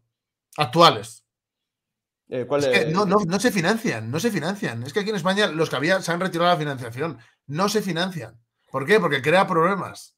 Entonces, si un tío eh, hace un paper eh, defendiendo algo contrario a lo que es lo mainstream ahora, ¿dónde lo puede publicar? Si te fusilan, en cuanto haces cualquier cosa en contra, te fusilan de todos los sitios. Bueno, hay varias, páginas, a ver, pero, en, Google académico hay, hay varios papers. Que financien, pero son universidades, o sea, y, tenés ahí de, psicología evolucionista. Yo de verdad que lo veo muy complicado. Y a mí, eh, que una persona quiera publicar en un sitio o en otro, me da igual. Yo aquí en España he ido a televisiones conservadoras porque les conviene a ellos que vaya y yo me aprovecho. Pues he ido alguna vez. ¿Y qué? ¿Eso me convierte en un conservador? Pues ya te digo que si escuchas lo que yo digo, eh, no. Pero es que mm, a mí me parece un argumento muy triste eh, el de la gente. No, es que lo han publicado en. Y es como, ¿y qué? O sea, eh, a mí eso para mí carece de. Carece también carece Yo me lo he leído, lo he visto, me ha parecido interesante, he comprobado algunas fuentes, me ha gustado y he decidido citarlo para poner ciertos ejemplos. De todas maneras, eh, el libro mío es de política, es decir, no, y de política real, o sea, de interpretación de cuestiones actuales. No, no es un libro de ciencia sobre eh, la transexualidad. Entonces, tampoco creo yo que, no sé, cuando yo veo libros similares de otras personas eh, de letras que desarrollan cuestiones sobre este tema, nadie les pone en duda absolutamente a quien quieran citar, como si citan los mismos que cito yo. Pero si lo hago yo, sí, porque soy yo y porque ellos son conservadores, de, verdad. el, tema se, pone más delicado cuando, bueno, están las opiniones sobre el uso de, la terapia hormonal, que en realidad eh, los niños no exactamente terapia hormonal, sino bloqueadores de pubertad, pero o sobre las opiniones de la cirugía de resignación de sexo que vos comentás que aumenta el caso de suicidio. Eso la, fuente es este artículo, pero es totalmente contrario lo, que dice ese artículo con el consenso. Por ejemplo, si uno lee el DSM-5, si uno lee el manual médico MDSD o si uno consulta, por ejemplo, la, eh, la asociación, eh, asociaciones de pediatría, eh, lo dice totalmente lo contrario, por ejemplo, sobre el tratamiento de los bloqueadores de, pubertad del informe garantizar la Bueno, eso dice todo lo contrario, dicen todo lo contrario algunos, ¿eh? porque yo luego he estado revisando y hay una disparidad. Yo creo que lo más característico en esto es la disparidad de opiniones también. Entonces tampoco, tampoco lo veo así, porque yo sí he visto mucha gente que sí que comparte eh, las cosas que dice ese artículo. Entonces no lo veo. Y yo de verdad que las críticas que he recibido es no por lo que dicen. O sea, esto que tú me estás diciendo no me lo ha dicho nadie. Lo que sí me han dicho es son católicos y ya está. No, no, eh, el tema es revisa las guías de prácticas clínicas, por ejemplo, en España, la Sociedad Española de Endocrinología y Nutrición, eh, las guías dicen, recomiendan la terapia hormonal, obviamente todo con un control profesional, recomiendan que haya atención psicoterapéutica. Sí, pero, eso, así pero esa atención, ¿quién la financia? Y son eh, organizaciones estatales seguramente. Ya, claro, pero es que a nivel estatal, ¿qué posición tienen? Es que de verdad que mm, a mí no me parece ahora mismo ninguna organización del, que dependa del gobierno, me parece eh, nada creíble con respecto a este tema. Porque es que no hay más que ver los eventos que montan y las cosas que dicen y lo que están haciendo en los propios colegios. Entonces, a mí, sinceramente, mm, no me parece eh, cuando precisamente hay profesionales que han salido de ahí que les han echado y que lo han puesto todo a caer de un burro, precisamente por esto que estoy diciendo, de que imponen las cuestiones. Yo creo que mm, no, o sea, no, de verdad que creo que en esto hay una doble cara, una doble vara de medir tremenda. El tema es que es la única evidencia científica disponible si eh, dudamos de, los organismos, por ejemplo, universitarios, porque son de dinero estatal. pero es que el problema está, y de hecho tengo, lo tengo por ahí, luego si luego te lo paso, eh, de, que están quitando a la, gente que han sido profesionales en el estudio de la disforia, por ejemplo, les están quitando los puestos de trabajo. Entonces es que, eh, obviamente, pues hay mucha confusión y hay mucha problemática, pero es que yo no sé por qué no se pueden plantear debates. Igual, ¿Por qué no, se puede, ¿por qué no se puede usar determinadas publicaciones dependiendo de dónde se hagan? Lo que habrá que estudiar es si son correctas o no. Y eso es lo que me gustaría a mí que me refutaran. Y entonces, pues no hay ningún problema. O sea, todo el mundo puede citar una obra que luego se demuestre que pueda ser errónea, pero yo no creo que sea el caso. Y aparte, yo lo que hago es opinar sobre datos. O sea, yo no, yo no mantengo la línea de la persona que ha hecho ese, trabajo. Sí, eh, hay, hay, dos cuestiones acá que me interesan. Una es, bueno, seguir profundizando sobre la crítica del artículo de New Atlantis y otra es que es curioso porque la evidencia científica, si uno lee, yo me puse a leer en su momento eh, toda la evidencia a favor de la psicobiología, de la transexualidad, etcétera, eh, las, cuestiones, las opiniones que tienen los científicos sobre el tema son también contrarias a las opiniones que tienen los, los posmodernos. Por ejemplo, eh, la investigación apunta que el transgenerismo no es algo eh, cultural ni, ni, algo ideológico, sino que tiene bases psicobiológicas que tienen que ver con la cantidad de testosterona en el útero, etcétera, o cuestiones genéticas relacionadas a los, a los andrógenos, etcétera. Y los postmodernos dicen que el género es una construcción social, cuando en realidad la ciencia lo que dice es que la biología, el género, depende justamente de cuestiones biológicas, es la tesis. No, no, de hecho, yo lo, yo lo, que digo en el libro es que precisamente el género es sobre el sexo.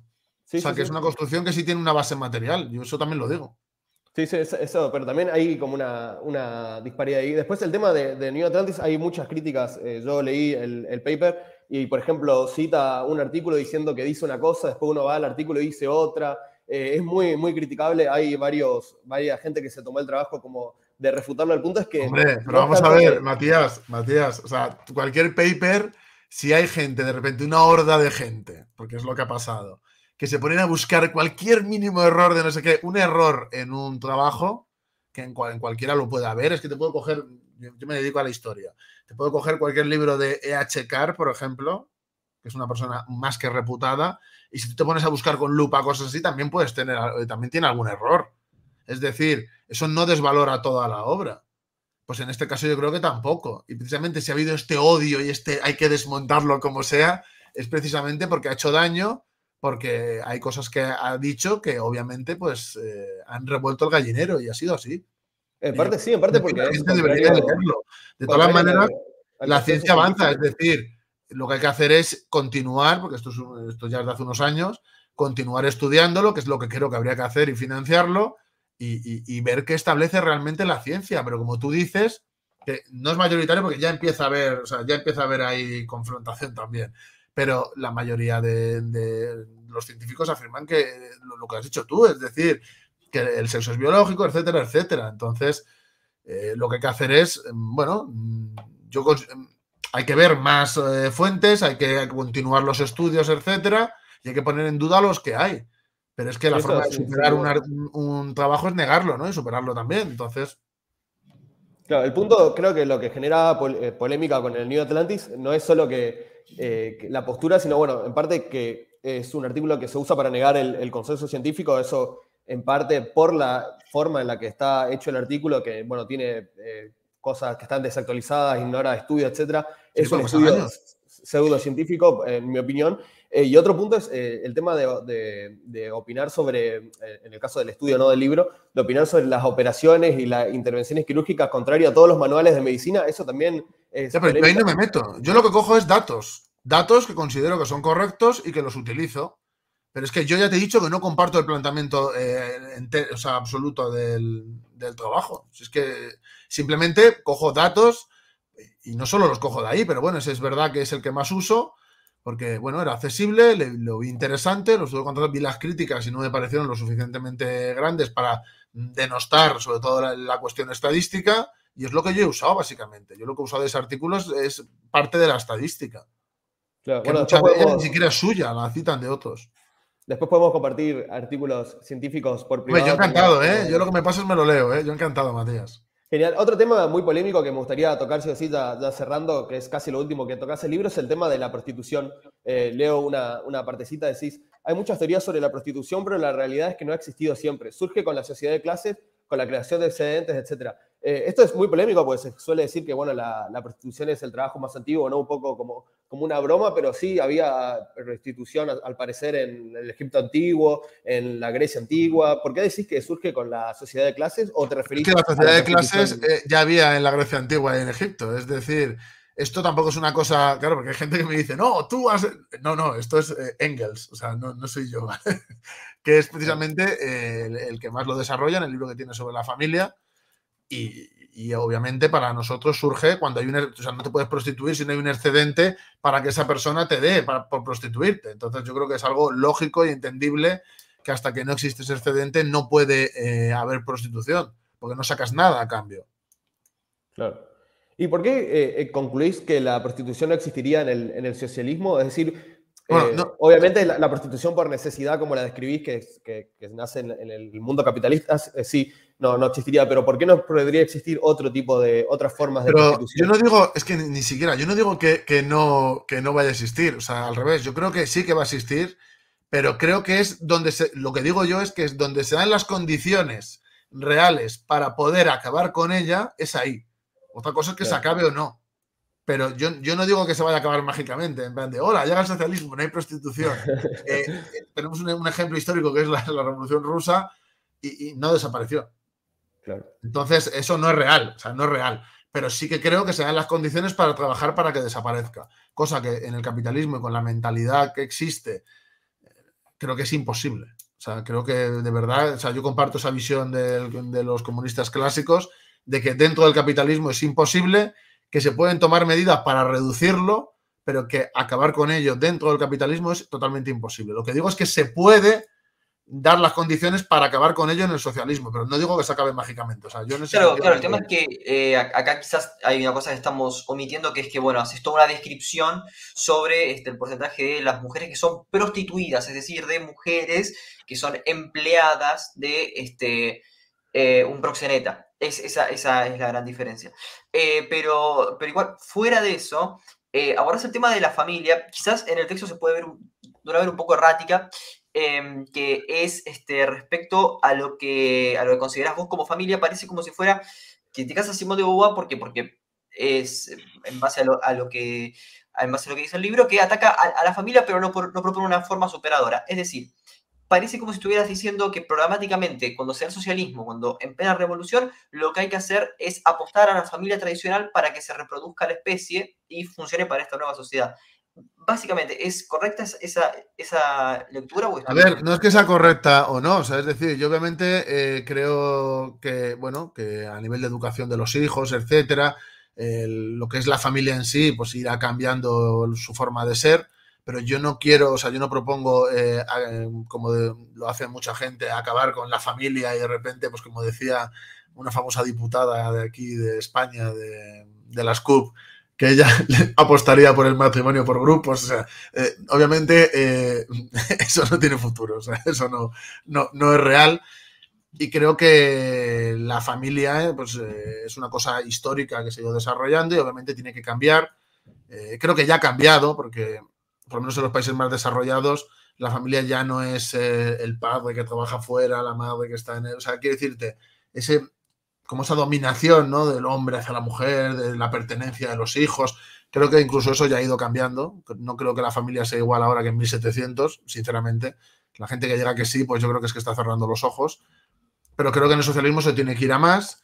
Los hijos, eh, la educación, como no, no existirá la propiedad privada, no habrá escuelas privadas, etcétera, pues los educará el Estado, en ese sentido, no de que secuestre a los hijos, como piensa gente que se, no, sino simplemente que tiene una educación exactamente igual, con las mismas posibilidades que los demás, y eso abre cuestiones también, la no dependencia económica, eh, que la mujer esté totalmente integrada, que para mí, por ejemplo, aquí en España eh, ya lo está, o sea, casi ya lo está en, todos los ámbitos.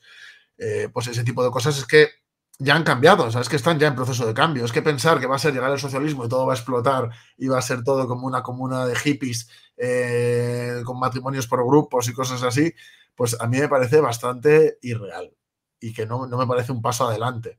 O sea, yo no defiendo la familia patriarcal como tal, que ya veo que me van a sacar un... no, no, no, no, no defiendo eso, ni una vuelta a la familia tradicional, pero creo que eh, lo que no puede ser una alternativa a la familia tradicional es el no hay nada. No hay nada eh, y la anarquía sexual. Sinceramente, yo creo que eso no es algo de progreso para la sociedad. Claro, bueno, y en, y en virtud de eso, este, también hay una cuestión que me interesaba porque nombrabas este, a, bueno, a compositores que podemos decir este, clásicos como Stravinsky. Este, eh, vos, eh, ¿cuál, ¿cuál es tu visión también respecto este, a la música? O sea, es decir, este, parece como que, en, eh, por ejemplo, a veces muy general. Parece que en base a tu, este, a, tu look, a tu outfit, parece como una cultura rock, digamos, ¿no? Estoy siendo simplemente descriptivo, ¿no? Tatuajes, este, ropa deportiva y eh, el rock, bueno, claramente no se caracterizaría, en sus argumentos, por ser revolucionario. Ahora, este, ¿crees justamente que tanto el rock, este, o incluso este, habías nombrado este, a Stravinsky, es parte como de una cuestión este, burguesa que este, no es música a favor de la revolución? Yo creo que, eh, bueno, voy a hablar de mi concepción del arte en general, ¿vale? Yo lo mismo sido un poco polémico aquí, eh, por no ser muy ortodoxo en esto.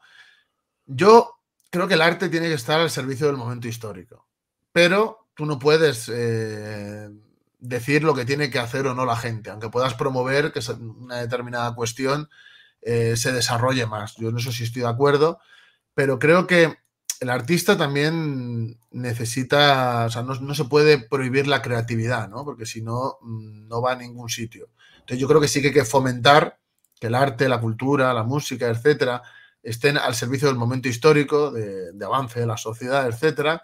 Y creo que es una cosa que se puede lograr la hegemonía o, la dominancia de, de esto sin tener que prohibir, sin tener que perseguir, sin tener que coartar y creo que en ese sentido eh, hay, que, hay que fomentar, bueno, lo que estoy diciendo, pero sin perseguir ni prohibir ni nada por el estilo otro tipo de manifestaciones. También la cultura avanza, es decir, el rock es un estilo de música y, por ejemplo, aquí en España, te lo digo porque existe, para mí no me, gusta eso porque para mí es eh, moda de la revolución que luego no es nada, pero sí existe un rock como revolucionario ¿no? y rebelde pero sí podría existirlo, ¿por qué no? O sea, eh, yo no considero que haya que crucificar las cosas mm, del pasado, ¿no? Las cosas evolucionan y yo creo que pueden evolucionar hacia algo diferente. Obviamente ahora mismo son modas capitalistas, incluido el, rock revolucionario.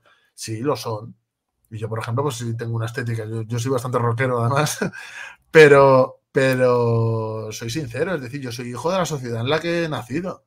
Entonces, pues yo desde pequeño he tenido ciertas influencias igual que las, las tengo yo, las tiene todo el mundo, y el hombre nuevo no se hace de la noche a la mañana, ni, es algo mágico. Entonces, eh, ni, los, ni, existen los hombres perfectos, eso no existe. No, pero que, bueno, que, justamente, este, recién este, ¿no? una conversación que tuvimos con un historiador argentino, eh, el rock en todo caso este, es muy difícil que sea este, programático, en todo caso hay este, eh, ideas sueltas, pero después que haya un rock este, socialista en sí, o, sea, que, y, que, o, por lo menos comunista, y que tenga ideas este, sobre eso, es bastante complejo. O sea, en todo caso, el rock parece una reacción ante cierta cultura burguesa que responde de una manera burguesa. Pues, claro, como todos los estilos musicales, sí, sí, modernos. Como una industria. Este, entonces, eh, ¿dónde encontré, por ejemplo, no sé, pienso en, en Escorbuto, en el rock radical vasco, en todo, este, tipo de cosas? No me parece revolucionario. Me parece increíble que conozcas a Escorbuto. Sí, totalmente. Se conoce bastante en Argentina, ¿eh? Es casi lo único de, de panga español que, llegó acá.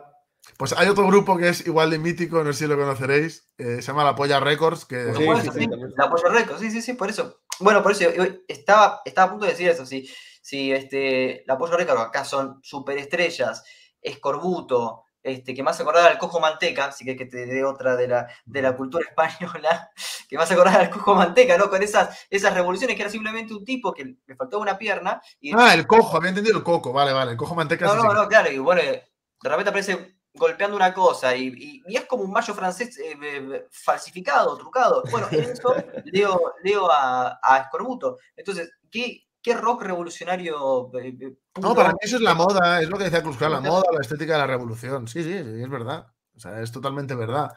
Pero yo creo que esas cosas pueden cambiar y, se puede dar un estilo musical más social o no, lo mismo desaparece, porque pierde el interés. De hecho, incluso a día de hoy, está desapareciendo. O sea, ahora la gente escucha música urbana. Eso es así. Pero el rock era considerado música urbana. Pero entonces, bueno, sí, antes sí, pero ahora la música urbana de ahora es otra cosa. Ya, bueno, que las cosas cambian y que, bueno, y que yo creo que van progresando y cuando las condiciones materiales sean distintas, yo creo que en lo cultural pues surgirán movimientos diferentes también contestatarios a lo que pase en esa época concreta. Dudo que creo que hay que crucificar a la gente porque hay gente que lo hace, ¿eh? por escuchar una música u otra, me parece ridículo, ¿no? Pero... pero, pero personalmente, ¿qué es lo que escuchas, este, Roberto? O sea, que como, como para, para saber, podríamos, este, siendo una persona tan este, de, como de programa comunista, de disciplina, de estrategia, etcétera, ¿qué escuchas? Este, que... Pues, pues, mira, te va a sorprender lo que te voy a decir, pero yo tengo esa imagen por cómo soy y demás, pero luego en realidad yo no soy nada dogmático, soy una persona tremendamente abierta a todo y yo, yo principalmente escucho, eh, escucho música que no es política porque lo que busco es la calidad musical y, no, coincide. O sea, quiero decirte, no tienes, no sé, por ser comunista no tienes que estar todo el día con el comunismo en vena y en plan la música, las películas, en no sé qué, también tienes, no sé, puedes esparcirte un poco en la vida y probar más cosas, no pasa nada. Yo, en ese sentido, también os digo que no solo veo cine, o sea, no veo cine de los años 30, ¿vale? claro, pues Eisenstein tenés, eh, nos, estarías viendo Eisenstein todo el día. No, todo el día no, sí, sí, lo he visto, ¿eh? O sea, sí soy una persona, porque soy bastante cinéfilo, sí lo he visto, pero yo veo cosas de ahora también, y obviamente yo haría las cosas distintas, sí. Yo, por ejemplo, que escribo novelas y podría hacer guiones, ¿yo haría un guion muy distinto de las películas y demás? Sí, pero los tiempos han cambiado, es decir, no sé, es que antes estaba mal visto, tú ves el cine soviético de los 70 y estaba mal vista prácticamente hacer acción. Tú ves las películas de acción soviéticas y dices, si no hay acción. porque es algo, pues, no sé, yo por ejemplo, si hiciera un guion o si lees una novela mía, eh, pues, pues, son muy de acción, es decir, no pasa nada, es decir, las cosas cambian y eso no te convierte en un reaccionario y también puedes ver y disfrutar de cosas de tu época actual sin convertirte, no sé, en, un sucio oligarca, ¿sabes? No, no sé, es que me parece tan ridículo la gente que quiere y tan de secta, ¿no? Eh, que quiere estar así, ¿no? Es que yo tengo esta ideología y no puedo hacer nada que no, no sé. A mí, por ejemplo, hay gente que me critica y me insulta en internet porque escribo novelas. Me dicen, eso es una pérdida de tiempo, eh, tienes que dedicarte a... Y es como, tío, yo hago eso y aparte hago las cosas, ¿qué haces tú? Eso es lo que hay que decirle a la gente y no tener complejos. No sé. Es que mm, yo de verdad, de música escucho muchísimas cosas, de películas igual, de series. O sea, soy un hombre de mi tiempo. O sea, es que no puedes pretender que por muy. Y yo sé que la imagen que tengo, pero por muy comunista que seas, estoy viviendo en 2022. O sea, no vivo eh, eh, en 1930. Es decir, es que es distinto. O sea, es que no pasa nada. ¿La esencia la mantenemos? Sí, pero es que hay cosas alrededor que han cambiado. Por eso, por ejemplo, me hice YouTube. Claro, porque has dicho, no, youtuber. A mí eso, mira, me decís lo de youtuber y me duele aquí. claro, porque sí, sí lo hago y lo soy, ¿sabes?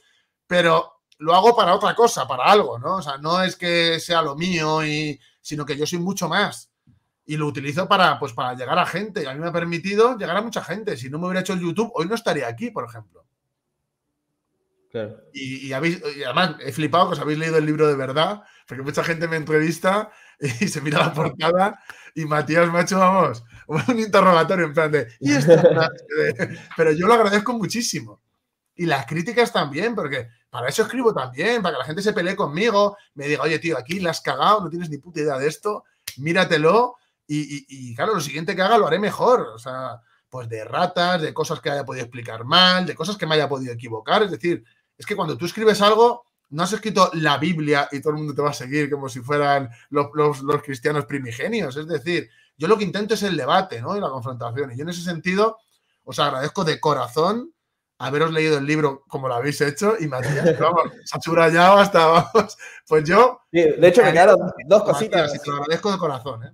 dos cositas me quedaron para, preguntarte así muy, muy por arriba. Eh, te, las hago, te las hago dos preguntas juntas. Es lo, último, lo único que me quedó en la guía. Eh, estaba hablando de la prostitución antes, retomo un poquitito ese tema. Vos negás que la prostitución sea un trabajo y decís que, es literalmente eh, vender el cuerpo. Después, el otro tema que me gustaría cerrar es eh, lo del veganismo y la ciencia, lo calificás como un movimiento anticientífico. Así que me gustaría ir a, esos bueno, puntos. Lo del veganismo, mira, lo quiero explicar porque, mira, si diera marcha atrás, diría lo mismo, pero lo explicaré de otra manera, porque he tenido gente, eh, nutricionistas, eh, gente que, no sé, gente muy profesional, ¿no? De esto, que me escribían y me decían, a ver, yo entiendo lo que quieres decir, pero por favor, la próxima vez, y, y me pasaban documentos, libros, etcétera, es decir, yo no estoy en contra de, a lo mejor no lo expliqué bien, de que la gente sea vegetariana estricta en el sentido de que no tome nada de los animales, etcétera. O sea, mm, yo respeto que hagan lo que quieran y no me parece ni anti nada, ni, me parece mal, yo no lo hago, pero, pero no me parece incorrecto ni incoherente en ningún sentido. La cuestión, para mí el veganismo, el tema de la vegan society, etcétera, el término en sí tiene connotaciones éticas, morales y políticas, bueno, y filosóficas también, que, para mí mm, no son de progreso y que no tienen tanto que ver ya solo con el tema de eh, ingerir determinados alimentos o no. Entonces, a mí eso es lo que me parece eh, una ideología anticientífica, etcétera, etcétera. Y habrá gente que me diga, no, es que yo soy eh, lo que tú dices, pero yo soy vegano, en plan de porque ese término ya ha trascendido un poco el ese original. Y yo, pues en el momento no lo vi, pero cuando luego he tenido mucho. Claro, porque la gente incluso la gente que a lo mejor te, te, te habla o te hace un vídeo, lo que sea, que te lo hacen muy de odio, yo normalmente contesto bien la primera vez, en plan de a ver si quiere debatir o no. Y la mayoría de la gente le sorprende y se abre, ¿no? Y he, podido tener conversaciones bastante profundas y he podido leer bastante sobre las posiciones de ellos y, mucha, mucha gente no tiene posiciones incorrectas. Simplemente cuando yo ya explico lo que es mi definición y por qué lo digo, etcétera, dicen, vale, te entiendo. Y en ese sentido, bueno, pues si volviera atrás, yo creo que lo especificaría mm, muy detalladamente para no, no llevar equívocos. Claro, por ahí hay un vegetarianismo que es justamente cientificista, por ejemplo, no sé si leíste a Peter Singer, que bueno, él explica su postura en base a, uno puede estar en desacuerdo con su filosofía, pero de que no es anticientífico, claramente no, no lo es. sí, pero tú lees a la Vegan Society y sí lo es, es decir, ese es el error, ¿sabes? Ese es el que debería de haberlo aclarado mucho más. Y yo creo que me hubiera arreglado muchos problemas, pero yo creo que la gente vegana, por ejemplo, aquí en España, que tienen canales más así peleones, como ya me peleé con ellos y vieron mi opinión, o sea, nos respetamos mutuamente. O sea, de verdad que, que saben que no es, no es algo a mala fe, ni que yo intente hacer demagogia, ni nada, y lo saben perfectamente y el otro problema, y ya con esto cerramos la, nota que estuvo muy interesante, es el tema de por qué negás que la, prostitución puede hacer un trabajo. Porque no vende su fuerza de trabajo, está vendiendo su cuerpo. Y para mí eso no es un trabajo. La gente me dice, no, pero entonces la gente que vende órganos tampoco te parece un trabajo. Y yo, eh, no, tampoco me parece un trabajo. ¿Y la gente que hace masajes, por ejemplo? La gente que hace masajes está vendiendo su trabajo, que es hacer ese masaje. O sea, es trabajo y productivo en términos marxistas, ¿no? O sea, No, y aparte, eh, por lo menos aquí, es que todavía si fuera legal y, tuviera pues una serie de, bueno, de características, yo pensaría que no es un trabajo, pero ahí yo entendería que me apretaran, ¿no? Pero cuando la prostitución aquí en España es como es, no sé, me, parece más una actividad ilegal destinada a enriquecer a unos pocos y, y que se fomenta en base al sufrimiento y la explotación humana que otra cosa. Si fuera legal, pues ahí a lo mejor el debate sería otro enfoque. Yo defendería lo mismo, pero sería diferente y entendería más las críticas. Pero estando como está la cosa, yo de verdad que me, parece surreal.